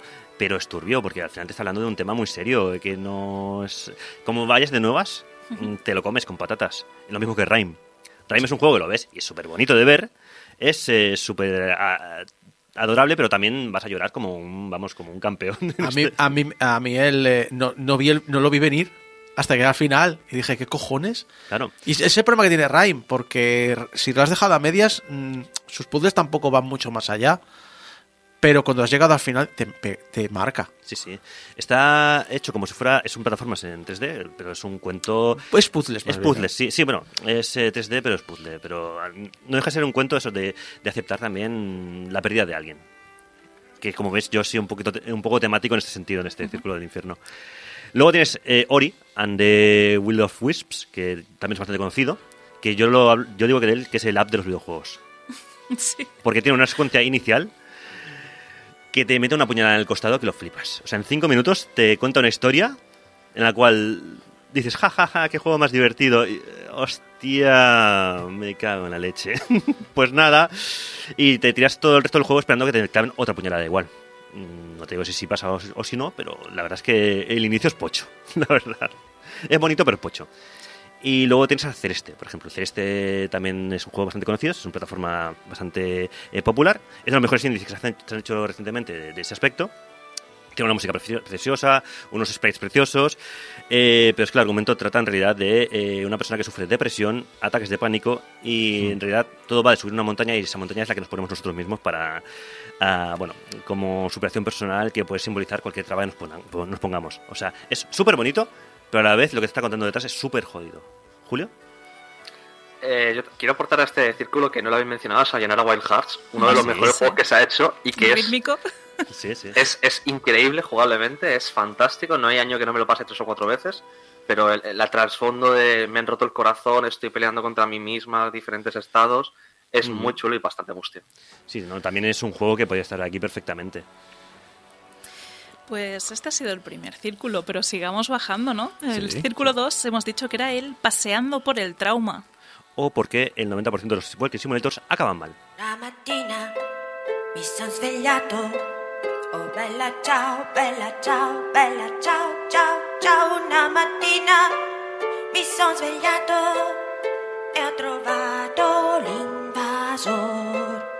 Partigiano. Vale, en este juego entrarían todas aquellas que son las aventuras tipo Walking Simulator, en el cual pues en primera persona vas viviendo una aventura con poca interacción en sí y simplemente vas recibiendo pues flashbacks, recuerdos, interactuando con objetos que te van a hacer recordar cosas que han sucedido, vivencias, etcétera. El tema es que suelen, suelen recrearse mucho ¿no? en, en vivencias dramáticas, traumas del pasado. Uno de los ejemplos que he puesto es A Town of Light. Es un juego en el que pues, vas a parar a un psiquiátrico en el que estuviste interna, pero no recuerdas muchas movidas. Uh. Y dependiendo de todo lo que vayas encontrando por ahí, eh, pues vas a interpretarlo de una forma que va a cambiar un poco el pasado, ¿no? Eh, según cómo lo interpretes, pues va a hacer que eh, sea más perturbadora o no tu estancia en ese sitio y lo que le pasó a algunas de tus compañeras. Eh, de hecho, los mismos creadores de este juego hicieron años más tarde el Marta is Dead, que también lo he puesto en la lista. Eh, eh, Marta is Dead, el título ya lo dice. Marta, pues eso, que, que has pichado. La, Ha mochao. Ha mochao. Ha mochao Marta. Pero como su hermana gemela que somos, vamos a hacernos pasar por, por, por Marta, que es nuestra hermana gemela sorda, eh, con la capacidad de que nosotros sí escuchamos. Entonces, pues haremos ver que la que se ha muerto es la hermana y, y nos vamos a enterar de qué, qué, qué carajo ha pasado ahí. Me ¡Qué parece lista! fascinante. Sí, porque lo ¡Qué escucha lista, tía! todo, pero la gente piensa que no. Este Quiet Man, pero al revés. Eh, sí. Es, es y como, bien hecho. es como la abuela de Resident Evil 7, que dices, ¿cómo, señora, ¿cómo ha subido las escaleras? Pues hay, hay un montón de que se están ambientados, ambos juegos son ambientados en Italia y tal, y en este caso hay un tema de guerras, de tal no sé qué, y la verdad es que hay como muchísimo drama alrededor, y muchísimo además hay como un lore de, de una bruja, de un pantano y tal, no sé los cuántos, y, y está bastante guay, pero mm, este juego fue muy criticado porque tenía una, una escena muy gore en la que literalmente arrancabas la cara de tu hermana, te la pones encima y dices, esto es absurdo porque eres Joder. gemela. Eh, es pero- la pelista del pero sí. Travolta y del Nicolas Cage. Sí. Sí, es que hubo polémica la gente que lo jugó en streaming porque les eh, censuraron, porque esta, esto era too much. ¿Por qué será? Ya, ya. censuran? Eh, he metido otros títulos muy conocidos como What Remains of Edith Finch, que bueno, pues, eh, que es lo que remainea de Edith Finch, pues eh, eh, la propia Edith Finch, porque la historia vas viendo cómo han muerto todos los restos de la gente que vive en la casa Finch. Para Así mí, que este es el juego, el juego Walking Simulator. Para mí es, el mejor. Es un Walking Simulator mustiete, pero bueno, pues te ayuda a ver que, la, hoja caída de, de- de- de esta casa, ¿no? de la casa entera, de toda la familia, que Tal vaya, vaya familia de, de- desgraciados. catastróficas desdichas de, de los, de los Finch. Eh, he añadido Gone Home, que si bien no, no tiene muertes de por medio ni cosas tan turbias, eh, sí que es cierto que hay una historia eh, trágica o, o dura, eh, donde pues eh, hay otro tipo de, de problemas familiares detrás de lo mismo. Tengo que decir que este juego me dio muy mal rollo cuando lo jugué, porque Sí, me porque esperaba... Tienes pinta que va a ser un juego de terror Sí. y no y luego eh, el, el único miedo es que tu familia no te acepte tal y como eres. Ya. Es que es el miedo real, realmente. Sí, o sea, yo creo que es peor. Es, es más jodido, sí, porque hay más probabilidades de que no te acepten por ser quien eres que, que te aparezca un fantasma en tu casa. Y eh, he añadido también otro título que eh, se llama. Bueno, he añadido, perdón, eh, Society of Rachel Foster, que pues, pues, hay un suicidio y tú investigas por qué se ha suicidado tu, tu amiga. Eh, también Walking Simulator, eh, inventar un hotel donde vas a ir descubriendo a medida de recuerdos y historias, eh, un poco de investigación de qué ha pasado tras este que ha llevado a tu amiga a suicidarse. Pero quiero recalcar este Sea of Solitude, que es un juego que yo ya tenía mucho hype cuando anunciaron en E3, el cual pues es muy bonito. Es que es un sitio, o sea, es muy bonito, es muy metafórico y eh, realmente es la propia experiencia, la propia depresión que pasó la, la game maker de este juego, eh, hecha, hecha juego, en plan de tú vas navegando por toda su depresión teniendo flashbacks o, o monstruos o voces que te llevan a recordar esas experiencias traumáticas que la han llevado a estar hundida, pero de una forma muy metafórica y muy bonita. Iba a decir que guay, pero claro, guay no es la palabra Sí, no, Sea of adecuada. Solitude, eh, o sea, sí, me interesa mucho. eh, eh, las mayúsculas, si te fijas, son SOS. ¿Vale? Ah, o sea, está ostras. pidiendo ayuda. Sí, es. eh, ya. Eh, es, a ver, es jodido. Es jodido. Pero es Sí, ver sí, por sí. qué una persona puede acabar en la mierdísima y te lo, te lo, te lo Y te lo cuenta, cuenta. pero de una forma bonita y metafórica para Este que no lo lo, conocía lo y lo tengo, lo tengo que jugar este, ¿eh? Dale, dale. Yo me he apuntado, por ejemplo, eh, bueno, dentro de, este- de esta lista, a The Vanishing of Ethan Carter, que es eh, otro walking eh, también mal rollero, eh, que va de un detective que llega a un pueblo perdido en mitad de la montaña, muy a lo Twin Peaks, porque ha recibido varias cartas de un niño que, le va pues, le va mandando misivas de que algo, algo malo hay en el pueblo o algo está pasando y efectivamente ha desaparecido eh, Ethan Carter. Entonces, es un juego de puzzles bastante imaginativo, ah, con algún susto, susto también gratuito. Eso, tenerlo en cuenta. O sea, no es, un, no es un walking sin sustos. Este tiene un par de sustos que me ha hecho cagarme en su puta madre un par de veces. Sí, Marta is Dead también. Sí. ya lo aviso. Vale, pues mejor- es- que mu- muchas, muchas veces la gente juega un Walking Simulator y quiere saber si tiene susto o no tiene susto, ¿vale? Eh, Ethan Carter no, no va de terror, pero tiene un par de secciones porque es como el Edith Finch, o sea, va por secciones, que sí son de terror, entonces hay que dar el aviso. No está nada mal, eso sí, el final es de los que no se olvidan. También con varios insultos eh, por parte del jugador a los alrededores por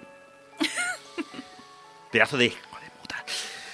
También he jugado a Firewatch, evidentemente, Oh, es el sí. clásico. Es el clásico de este tipo de... Porque tiene un inicio muy mustio.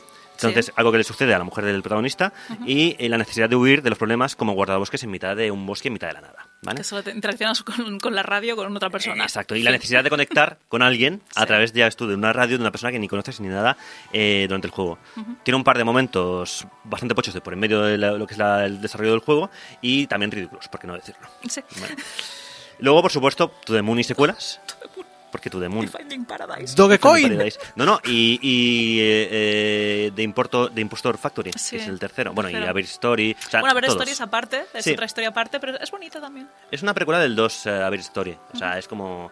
Pero bueno, eh, desde luego, eh, no hace falta decirlo. Si no lo conocéis, mm, jugadlo porque vais a llorar sí o sí. Son Sí. juegos eh, que hablan de... Bueno, eh, supongo que la, la gente sabe de qué va el tema, pero bueno, va de unos científicos que son capaces de eh, reconstruir, reconstruir la vida de una persona en su mente, eh, de moribundos, de hecho, Sí. y de implantar recuer- recuerdos para ah, cumplir un último deseo del- del Y este señor quiere ir a la luna, pero Está claro, vemos todos sus recuerdos y toda su vida y es muy triste. Claro, y dices, ¿por qué, ¿y por qué quiere ir a la luna este hombre? Ah, pues juégalo y... Pero eso sí, hazlo con unos cuantos Kleenex. Julio. Tu Moon es especialmente duro si has, has vivido la situación de, de esa persona. Y Sí. a mí se me está rompiendo la voz de escuchar la música y no es una broma. No, no, la, la más la banda sonora es, un, es una pasada, eh, porque ayuda mucho a todo esto. Yo- Y... No, di Julio, di. No, yo- yo me, me- me he muteado. vale, vale. Llores, Julio. Ah, como último aporte en ese en ese sentido, quiero recomendar también Rakuen, que Rakuen es una aventura en la que seremos un niño ingresado en un hospital, que ya dices, ya el inicio promete. Eh, es un niño muy especial, muy curioso y bueno, que lee con su madre pues, la, historia de un libro muy importante en su familia, que se llama Rakuen, el libro.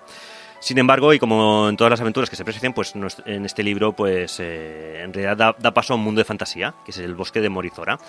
Y bueno, es las aventuras de este niño que se cree que está en el bosque en lugar de la cama de hospital en la que se encuentra. Y es un viaje que os aseguro que no, no vais a olvidar. Eh, como curiosidad, hay que decir que este juego está hecho por el, con el mismo motor de To The Moon, con el RPG Maker, y está hecho por Laura Shigihara, que es famosa por ser compositora y cantante eh, en To The Moon precisamente y en Plants vs. Zombies, por ejemplo. Julio. Yo, sí, aquí voy a, voy a añadir yo los dos que te dije, que Vale. voy a hablar de uno y el otro lo voy a mencionar para no, para no morirme de, de- de miedo, de, de llorar. Pues son lo- las, producciones de, las producciones de Mojiken Studios, que es un estudio indones, indonesio, indonesio, no sé cómo se dirá el gentilicio. Uno de ellos es eh, When the Past Was Around, que es un juego sobre el, cómo la, es- eh, viajar sobre los recuerdos de la chica, recordando eh, cómo se enamoró de su pareja y cómo la perdió. En este caso por una enfermedad, no es como en Florence. Y es duro, duro, duro. Y eh, a Space for the Unbound, que salió ayer, yo ya me lo he, yo me lo he pasado ya. Yo llevo desde ayer llorando con el final del juego y no es una exageración, es muy duro, pero muy, muy duro. Quedan apuntados también. Pues nada, vamos a seguir bajando en, en este jodido infierno y vamos a pasar al círculo 3, el de decisiones jodidas. O Aida recordará esto para siempre.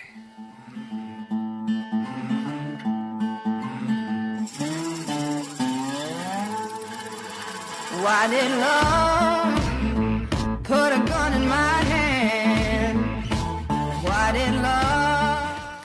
Vale, en este juego, bueno, aparte del guiño de, de Aida recordará esto, yo aquí me dedicaba antes, para los que no sepáis, a hablar de juegos de Choices Matter y básicamente este círculo incluiría bastante de esto. Eh, hay muchas aventuras narrativas con mecánicas de Choices Matter y algunos Quick Time Events en los que los guionistas pues, nos ponen una y otra vez en situaciones moralmente complicadas en las que tendremos que decidir el porvenir de los personajes con los que pues, te han hecho encariñarte a lo largo de todo el juego. Algunos ejemplos sería pues la saga de Walking Dead. Yo creo que de Telltale Games es la más turbia, la más difícil, la que más situaciones Sí, morales te pone, sí. porque esencialmente lo que te hace es lo mismo que te hacen en el en el, el cómic o la serie, ¿no? El demostrarte que los jodidos son los humanos, no los zombies. Pero además estos lo que hacen siempre es que te hacen tomar decisiones para salvar críos, porque a fin de cuentas todo el juego va de salvar críos. Guardería, el videojuego. Guardaría el videojuego con zombies. que bueno, que tampoco son lo peor, pero ahí están. Entonces, eh, claro, pues eh, te vas encontrando con los peores seres de la faz de la Tierra en un apocalipsis zombie y pues mm, lo único que quieres hacer ahí es salvar niños como concepto. Siguiendo la misma mm, concepto esto de sagas, de, de, de mustiedad, eh, dentro del Choices Matter estaría todo lo que es el universo de Life is Strange, con Life is Strange 1, 2, Before the Storm, el, el, el- el True Colors, eh, todos estos. Dramones, dignos de película de Antena 3, porque tienen unas tramas muy, muy de drama intenso, eh, con auténticas tragedias de es que mi amiga, es que mi padre, es que mi hermano, es que todo muy así, pero le añaden superpoderes. Que oye, que siempre está Sí, bien. siempre está bien. Es como, voy a intentar evitar la catástrofe que me ha fastidiado mi existencia o, o el porvenir que, de- que Diane está pues, usando, el rebobinar en el tiempo, eh, la telequinesia o, o- o ser empático. Oh, empatía como superpoder. Sí, súper empático. Vale, seguimos con Don't Not, que son los mismos de Life is Strange, y también sacaron Twin Mirror. Es un poco, vuelves a un pueblo en el que han pasado movidas gordas, y, y es muy Twin Peaks. Lo que me gustó de este es que navegas en los recuerdos de, de esta persona en, en una especie de ambientación que parece una portada de un álbum de, de metal progresivo, lo cual a mí es, es un tema que me, me moló mucho estéticamente. A ver, tiene mustiedad, Twin Peaks y metal progresivo. Es, Sí, es sí, match made in heaven. Parecen portadas de Dream Theater, me gustó mucho. eh, Don't Not también sacó otro juego, eh, Tell Me Why, donde hay dos... No, venga ya. Tell me why. es que me acuerdo de, de Brooklyn Nine-Nine. De Brooklyn Nine-Nine. muy turbio. En, hay que decir, en el último episodio hicieron la coña, eh, por cierto, de Ya, un chiste. ya lo he visto. Ah, se acaba Brooklyn Nine-Nine. Bueno, sí que... Sí, sí, te- te- bueno, el, el título lloro. que no voy a volver a mencionar. eh, Tell me why. Dos hermanos gemelos vuelven al pueblo tras fallecer su madre y entonces pues van descubriendo misterios y traumitas y en este caso además hay un tema complicado que es que uno de los gemelos o sea, pues, es un chico trans entonces pues por lo visto también es un poco la aceptación en el pueblo la aceptación que tenía la madre y, y ver un poco pues eh, por dónde, dónde han salido los malos rollos en, en esa casa Transexualidad y pueblos. Es- me- Sí, exacto. Y- y además hay un gay en el pueblo, o sea, todo bien. ¿Sabes? Sí, Es en sí. plan de. En ese pueblo están, tienen salseo para rato. Y luego he puesto lo de Cage. Porque recordemos que David Cage eh, eh, hace cosas, hace, hace jueguines con decisiones morales eh, que pues mm, te hacen plantearte pues hasta dónde estarías dispuesto a llegar como padre para salvar a tu hijo. Qué mal lo pasé O- con Heavy Rain. ¿Verdad? Sean. ¿Os cortaste el dedo? No, bueno, eso Sí, es hombre, Sí, yo obviamente. sí, yo sí. Y, y la Lo mano que- pero no, pero no, no me bebí el, el veneno, fíjate. Vaya, qué cosas. Vaya, no quería tanto a mi hijo, ¿eh? No tanto, no tanto.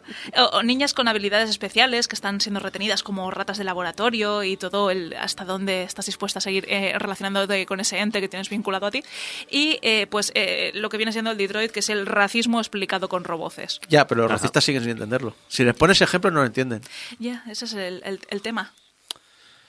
Bueno, yo por mi parte, pues apoyo todo lo dicho, porque tanto The Walking Dead como, como todo el universo Life is Strange me parecen eh, pues eh, algo que hay que jugar sí o sí. Decisiones que te, que te tocan las que- narices. que te tocan las narices. Y además, eh, mira, por ejemplo, lo de Heavy Rain, yo mm, en lo del dedo y en lo del veneno y no, no recuerdo qué más había, o sea, decisiones de estarme 15 minutos, o sea, dejar el mando e irme a pensar. Es que es un test de paternidad eso. O sea, es decir, es que no sé realmente qué haría, o sea, o, o qué hacer. O sea, dices, es un puto juego, tira para adelante con lo que sea. No, no, no. O sea, me quedé ahí bastante locker eh, con, con, con aquello. Que la gente se queja mucho de Cage, pero bueno, mm, hace cosas muy mal. Pero tiene momentos, tiene momentos el hombre. A, a lo que has dicho, pues añadir, por ejemplo, yo que sé, eh, la saga Mass Effect. La saga Mass Effect, mm, que es aplicable a todos los juegos de BioWare, de la, de la buena BioWare, Dragon Age y similares. Eh, pero sobre todo Mass Effect porque, claro, mm, es una saga muy épica, es todo muy ópera espacial, pero como, como empiezas a perder personajes por culpa de tus malas decisiones... O a veces porque el juego te obliga, aquí Team Kaidan, ahí Team Ashley. Eh, exacto. No, no, o aquí una cosa y aquí un universo entero conocido que a lo mejor se va a la mierda. Espera, Por- que- Ashley hasta que llegó Jack. Ah, amigo. Ah. Tim Ashley que, vamos, es un poquito de pulsita verde, pero bueno, vamos a dejarlo para otro, para otro día. Sí, eh, eh, sí, sí, es votante de Vox. Sí, sí. Bueno, por poder, en la saga Mass Effect es conocida porque se te pueden morir todos. O sea, hay un momento en cierto punto que se te pueden morir todos, incluido el protagonista, y la, y la- y la historia continúa adelante, ¿eh? Cuidado. Bueno, sin- es No, se ponen- como los Dark Pictures Anthology, que también puedes Sí, acabar bastante sí, sí. jodido. Si muere el protagonista, tienes una escena final, pero luego te dice, vale, pero ahora que al menos sobreviva. Ya, pero bueno, ya te digo que si te empieza a morir gente y le tienes mucho cariño en tu tripulación, te vas a sentir muy mustio por dentro, eso está claro. Y con lo mismo, mm, quiero hacer un especial hincapié al final malo de, de, de Witcher 3. Que es un final que, a ver, no tiene, la no tiene la suerte de sacarlo, o la mala suerte, mejor dicho, de sacarlo, ¿vale? Creo que saqué un final bastante estándar, pero feliz, ¿vale? Eh, pero si tras 200 horas de juego, de toma de decisiones concretas, te sacas el final malo, es para cortarse las venas. Porque de verdad, no he visto una cosa más mustia y triste en mi vida. Aunque eso sí, es súper épica, ¿eh? O sea, al final de The Witcher 3, el malo, eh, es muy malo.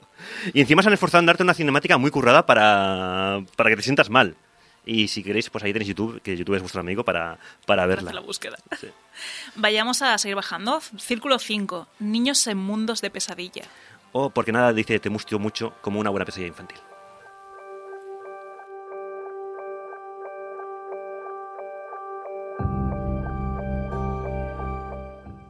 Vale, ¿cómo creamos un mundo de pesadillas y que resulte aún más angustiante? Pues ponle a un chiquillo o una chiquilla como protagonista y así pues, sufres más. Telenovela barata, ¿eh?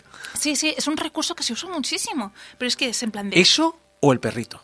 Sí, pero claro, el perrito, o sea, es complicado poner a un perrito. Es que no, o sea, tú pones a un perrito y le pasa algo malo al perrito, la gente mm, tumba, tumba Qué- esa empresa. sí, o sea, qué es- mala, qué van a quemarle la oficina. Con un niño es como más llevadero, porque bueno, Sí. pues ¿quién no ha tenido un niño llorando en un avión durante todo el trayecto? ¿Quién no ha tenido un móvil fabricado por un niño pequeño?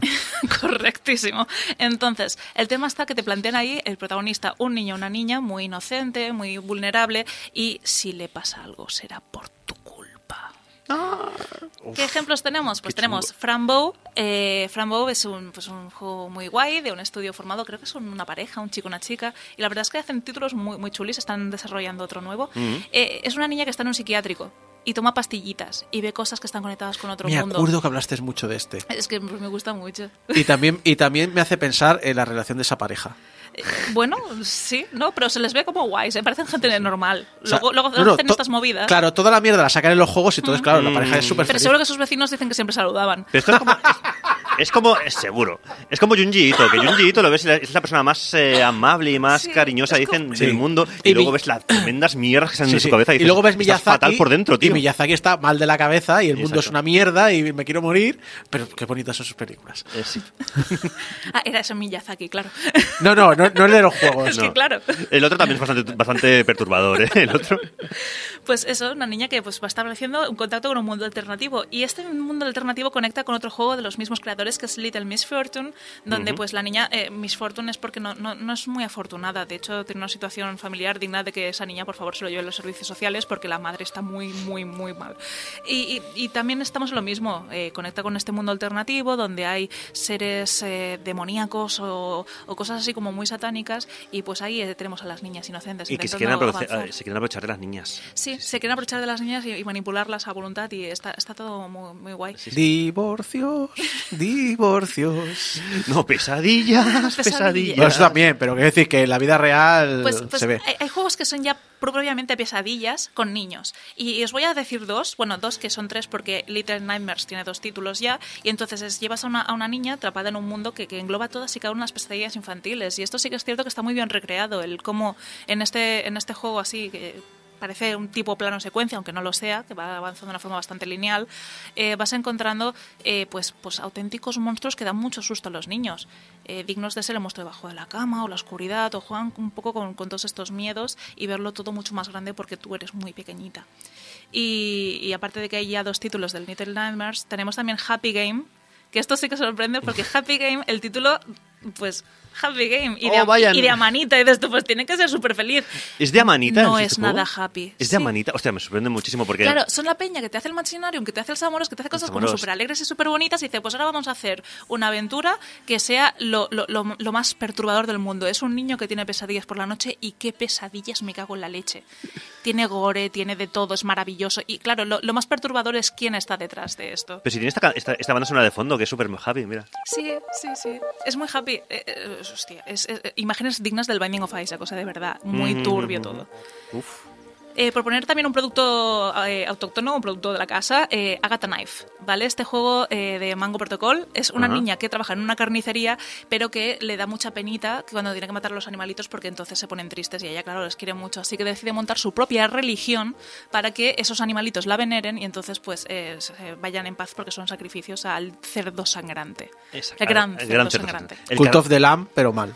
Sí, aunque tienen muchos más años, así que No, porque en realidad eh, incluso los propios animalitos están contentos de que ser sacrificados a este, Claro. a este dios Lo hacen cerdo. por el del gran cerdo sangrante. El carnivorismo. Es que además, yo soy muy fan de estos juegos, eh. me encanta mucho todo lo que hace el Mango Protocol, es eh, fantástico. Y mustio. Y mustio. Y bueno, yo os voy a comentar, mm, así muy rápidamente, Omori, Por ejemplo, Mori es eh, un juego en el que controlamos a un chico Ikikomori eh, y a su alter ego, llamado Mori, que exploran mm, dos mundos distintos, uno, digamos, eh, el de la vida real y otro también el, alternativo, que esto es muy Silent Hill, muy lo, muy lo que estamos comentando también de, de Fran Bow y tal. Ah, pero bueno, es un juego que pone sobre todo las emociones en el punto central de la narrativa. Guay, ¿no? Así como concepto. Pues para nada. Es un juego que va de, es de terror psicológico, es un juego surrealista y explora temas como la ansiedad, la depresión y el trauma. Vale, o sea, ojo con este que no es para todos los públicos, ni mucho menos. Si tengo que poner un disclaimer alguno, es a este, porque Omori bebe mucho, por ejemplo, de Earthbound y de Yumeniki. Y el que sabe, sabe. Y bueno, también voy a comentar Yomawari Night Alone. Yomawari es un juego con gráficos en 2D, de aspecto inocente. Manejamos a una niña que está sola en la noche en un pueblecito en Japón. O sea, todos los ingredientes eh, necesarios para un trauma de cojones. Es un survival horror también, eh, de exploración con sustos y muy mal rollo. Que ahí os lo dejo. O sea, es niña pasándolo mal por la noche en Japón. Y luego tienes. eh, bueno, aquí igual Julio quiere comentar algo, ¿verdad? Ahora que lo pienso. Eh, bueno, yo he jugado a Yogomari Alone al tercero, al, Al tercero. Yogomari, y ese directamente es una puñalada en el pecho constante, porque ya no solo que de miedo, sino que encima tiene una historia, de un trasfondo de eh, hay una persona que ha muerto y hostia puta, lo que pasa después es muy duro, es muy duro. El Pues primer- estás maldita y vas a morir, te conviertes en un, en un monstruo pájaro. Es Sí, el primero, ¿el primero lo jugaste? Jugué un poco. Vale, es que también el argumento es muy, muy mustio, mucho, mucho. me, me me dejan meter uno en medio que Sí, este claro. va a sorprender un poco. Este también entra dentro de la sección, aunque son más, más bien adolescentes, pero son adolescentes. Es como un, un, un roguelike, en el, un roguelike en el sentido de que todas las decisiones te van cambiando dónde vas a ir tirando por, por el mundo, de escapar de un escapar de una dictadura. De una, de una dictadura pseudocomunista, que tampoco son comunistas, pero bueno, es un totalitarismo. Ajá. Y está muy guapo porque puedes sacar perfectamente una run, hacer una decisión errónea y o ca- acabas en la cárcel o te matan, a- a- te acabas fusilado. Y está guay. Qué guay. Acabar fusilado, vamos. Ah, bueno, ya por último, también, pues, eh, para acabar el círculo, quiero comentar eh, Silence, de Whisper World 2, que es un juego, una aventura gráfica de Daedalic, que también son bastante expertos en esto de meter, eh, de plantearte historias mustias, porque tienen unas cuantas. Y es la historia de una niña y su hermano que están viviendo un bombardeo de la Segunda Guerra Mundial en un búnker. Y en Europa. Y por culpa de una bomba acaban en el mundo mágico de The Whispered World, que también se merece un espacio en esto de lo mustio, porque el final de la primera parte es de esos que podías meterlo perfectamente en eh, Mustio por sorpresa porque no te esperas la- esa puñalada. Y de hecho en la segunda parte te empiezan a- contando lo que pasó en la primera con en una especie de, de cuento de, de hadas que te cuenta el hermano o la hermana en este en este bueno en esta segunda parte. Y nada, es la historia pues de estos chavales en este mundo mágico de entre la vida y la muerte. Bueno, vamos a profundizar más en lo que acabas de comentar en el círculo 5, Ujú. que antes he dicho 4, perdón, 5. Eh, mustio por sorpresa. Vale, esa mustiedad que sin venir a cuento acechas y aparece a tu lado.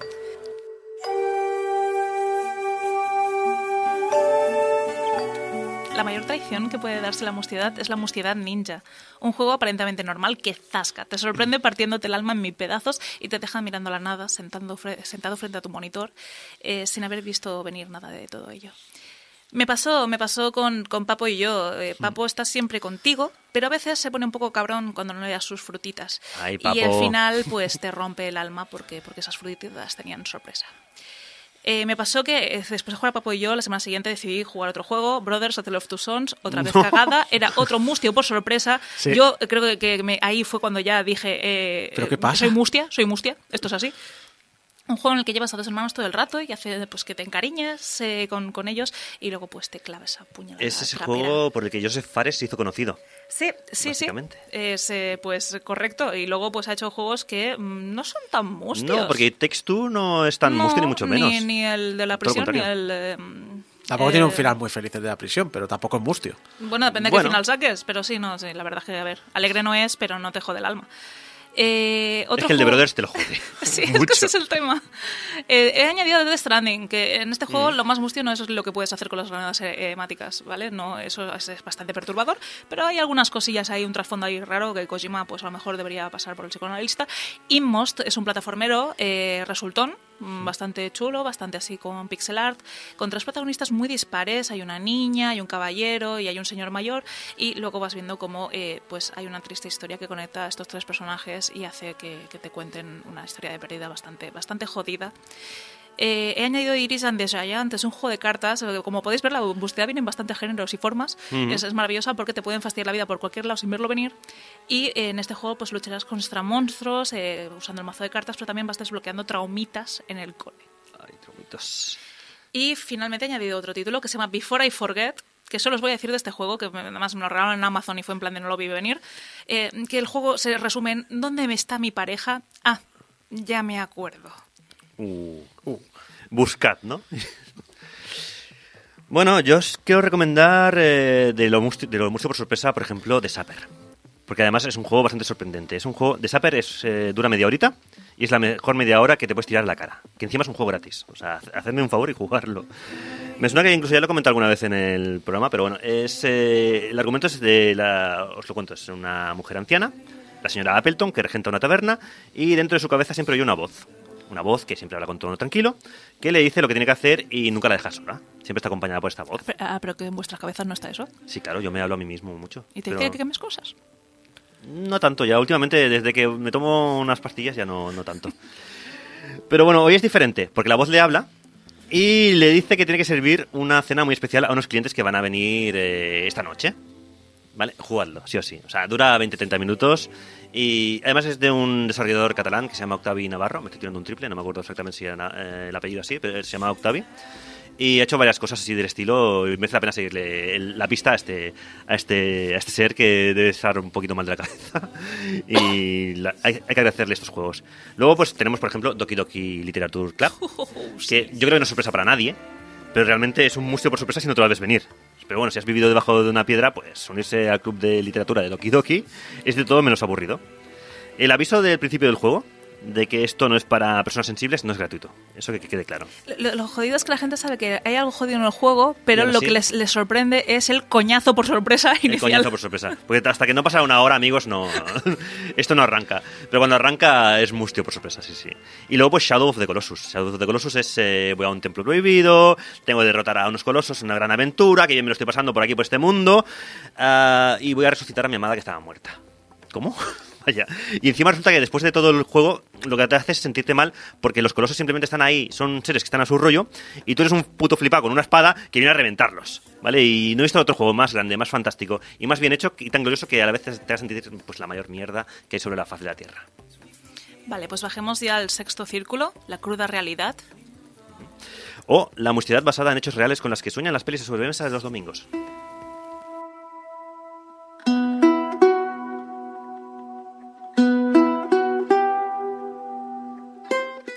Podríamos llamarlos juegos, pero es más apropiado llamarlos experiencias traumáticas multimedia, basadas en hechos reales que te causan un vacío existencial y cuya crudeza te hace querer ir corriendo a los brazos de tu madre a decirle que la quieres. A ver, aquí hay cosas muy, muy jodidas. Ah, uno de ellos está aún, que se ha lanzado hace poco y aún está en una fase de alfa, creo que es, o bueno, eh, no es un juego finalizado, pero se llama Nobody de Turnaround. Es un simulador de vida real en modo hardcore, es decir, una vida en la que pues estás sin dinero, tienes que trabajar, a tu hermana la ha cogido la mafia, eh, tienes que intentar pagarles cuanto antes para evitar, o sea, es, es muy perturbador y tiene una parte de estrategia que, bueno, pues te hace eh, tener que jugar a estos, estos juegos, yo creo que en general los de este infierno van a ser juegos que tienes que pararte mientras estás jugando porque se te están haciendo bola. Y creo que es lo que me ha pasado en cualquiera de estos títulos. Uno muy similar es el This War of Mine, que, hemos comentado ya varias veces. Eh, está basado en un conflicto bélico visto desde el punto de vista de los civiles en vez de los soldados. Entonces llevas a un grupo de supervivientes que a lo largo del día va a tener que coger los suficientes recursos como para poder sobrevivir teniendo pérdidas, enfermando, cogiendo frío, eh, teniendo asaltos por la noche. Eh, está basado en hechos reales, está basado en experiencias reales. Si bien no son personajes o sea, reales, sí que sus experiencias han sido narradas en entrevistas por un montón de supervivientes. Eh, quería añadir también un juego que me recomendó un oyente hace tiempo, eh, My Child Levensborn. Vale, este juego es un, un Tamagotchi en el que llevas a un niño que es mitad eh, alemán, mitad noruego. Por lo visto, durante la Segunda Guerra Mundial, pues cuando los nazis estuvieron ocupando Noruega, ah, pasó mucho que muchos soldados ah, jovencitos que habían sido alistados simplemente porque tenían la edad legal para estar allí, pues eh, estando en Noruega, pues tuvieron parejas eh, noruegas, mujeres noruegas, y de ahí salieron un montón de niños. Una vez finalizada la Segunda Guerra Mundial, esos niños fueron ap- apestados, fueron apartados, se mandaban a psiquiátricos, se mandaban a manicomios, porque se consideraba que no eran niños sanos. tenían un gen, el gen nazi. Sí.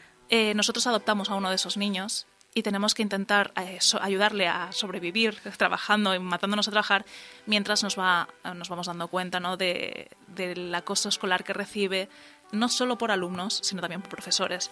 Este juego eh, lo jugué en móvil y tuve que hacer muchos parones porque realmente eh, encontré con situaciones que no podía más. Y siguiendo en esta línea hay Bury Me My Love o That Dragon Uf, Cancer, uf. que creo que son juegos muy duros. Muy en duros el primero eh, ayudaremos a nuestra pareja a cruzar la frontera hacia Europa desde Siria con muchos finales distintos, todos Ujú. basados en experiencias reales. Y That Dragon Cancer vamos a dejarlo en que hay un niño de cuatro años combatiendo el cáncer. Eh, Sí. Yo este, este. Me, me niego a jugarlo, ¿eh? Al Dragon Cancer. O sea, es algo que ya es superior a mí. Ah, muy rápidamente. Project Zero, aunque parezca mentira, está basado en hechos reales. Eh, no, que haya no haya fantasmas que te ataquen, sino que realmente lo que pasó, lo que se cuenta de la familia ah, y los rituales que hacían en el pueblo este en Japón, que torturaban a chicas jóvenes, esto pasa ¿no? como en el juego. O sea, Project Zero o Fatal Frame, como lo conozcáis, está basado en hechos reales, lo cual es increíble. Tenemos a Colat, por ejemplo, Colat es un simulador de terror de supervivencia que habla de un incidente, que es el incidente Step Diatlov, que pasó en los, en los Urales eh, rusos y que, eh, bueno, no se sabe a ciencia cierta porque se murieron tantas personas, eh, como 10 o 12 personas, eh, además desmembrados en, en la montaña. Dicen que si el Yeti, que si el... No se sabe realmente qué pasó. El narrador del juego es Sinben, por cierto, que no sabemos si muere. Eh, bueno, yo no digo si muere o no muere en la aventura, pero es Sean Ben, ¿vale? Y es el narrador de la, de la historia. A ver, siendo Sean Ben. Siendo Sean Ben. Y luego os quiero recomendar también Masoquisia, que eh, Masoquisia es un juego que habla de eh, la vida del caníbal Albert Fish, que es un hombre que eh, en el siglo XIX aterrorizó y asesinó a muchísima gente de métodos, de métodos muy, muy grotescos. Eh, y bueno, el juego que hay sobre su vida es bastante, también bastante creepy, pero queda recomendado. Vale, acabamos de bajar ya al último, último infierno. Sí, bajamos al último infierno. Círculo 7, la extrema perversión.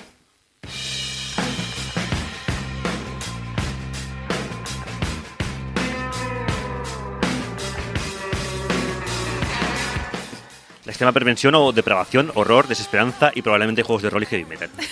En este caso he metido un desarrollador. No he metido una lista de juegos, simplemente hay cuatro de Harvester Games, donde incluyen gore, suicidio, drama. Eh, de hecho, suicidio suele ser la primera escena de cualquiera de estos juegos. Y las personas más perversas sobre la faz de la Tierra, que tú tienes que arrastrarlas al infierno y llevártelas contigo. Ni 12 horas de CrossFit te destrozan tanto. Yo también he hecho un resumen directamente con el último. Porque directamente es. Yo he puesto Dante's Inferno, que es la depravación absoluta. eh, Silent Hill, cualquiera del 1 al 4, que es el infierno en la tierra, también depravación absoluta. Sobre todo el 2 para mí. Y luego pues tienes Nier, Nier Automata, Drakengard. Y en definitiva, el puto Yakotaro. El puto Yokotaro, que también es un tío que dice, no, es que Yokotaro es un, ser de luz. Nah, no. no, está tarao, como su nombre casi indica. Eh, pero eso sí, sus juegos son increíbles y maravillosos, pero son súper mustios todos. Vamos, no hay, esper- no hay, no hay esperanza ninguna. Oye, Jeco, pero una cosa, ¿no, no eran nueve infiernos en Dante? Eh, sí, eran nueve, lo que pasa que, bueno, El, eh, pri- el primer infierno es el limbo. es el Limbo, pues ya está. Hay un juego llamado Limbo, que es Correcto. fantástico. Y el noveno infierno va a ser Inside, que es la secuela, que además tiene el final más mustio de la historia de los videojuegos para mí. Perfecto, Nickelau. Ya está, los nueve infiernos.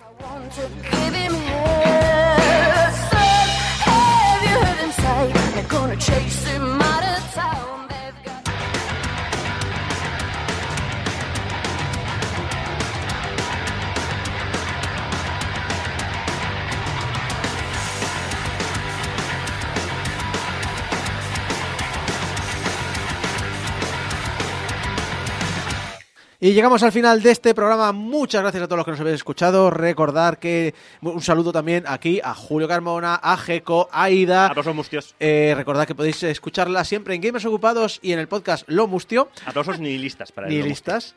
Y, eh, y servidor de ustedes, Isaac Viana. Y recordad que nos podéis ayudar a mantener el hosting online en portalgameover.com barra donaciones. En portalgameover.com barra donaciones eh, todo el dinero va directamente a nuestro hosting, no pasa por nuestras manos. En las redes sociales estamos como Portal Game Over, que nos podéis escuchar en cualquier programa de podcast que queráis y que podéis enviarnos vuestros mensajitos de amor a público arroba Portal Game Over y vuestros mensajes de odio a pues me acabo de mustiar mucho arroba portalgameover.com.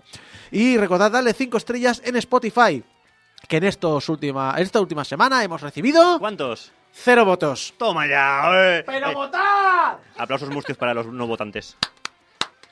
Muchas gracias a todos. Nos vemos la semana que viene. Hasta entonces. Adiós.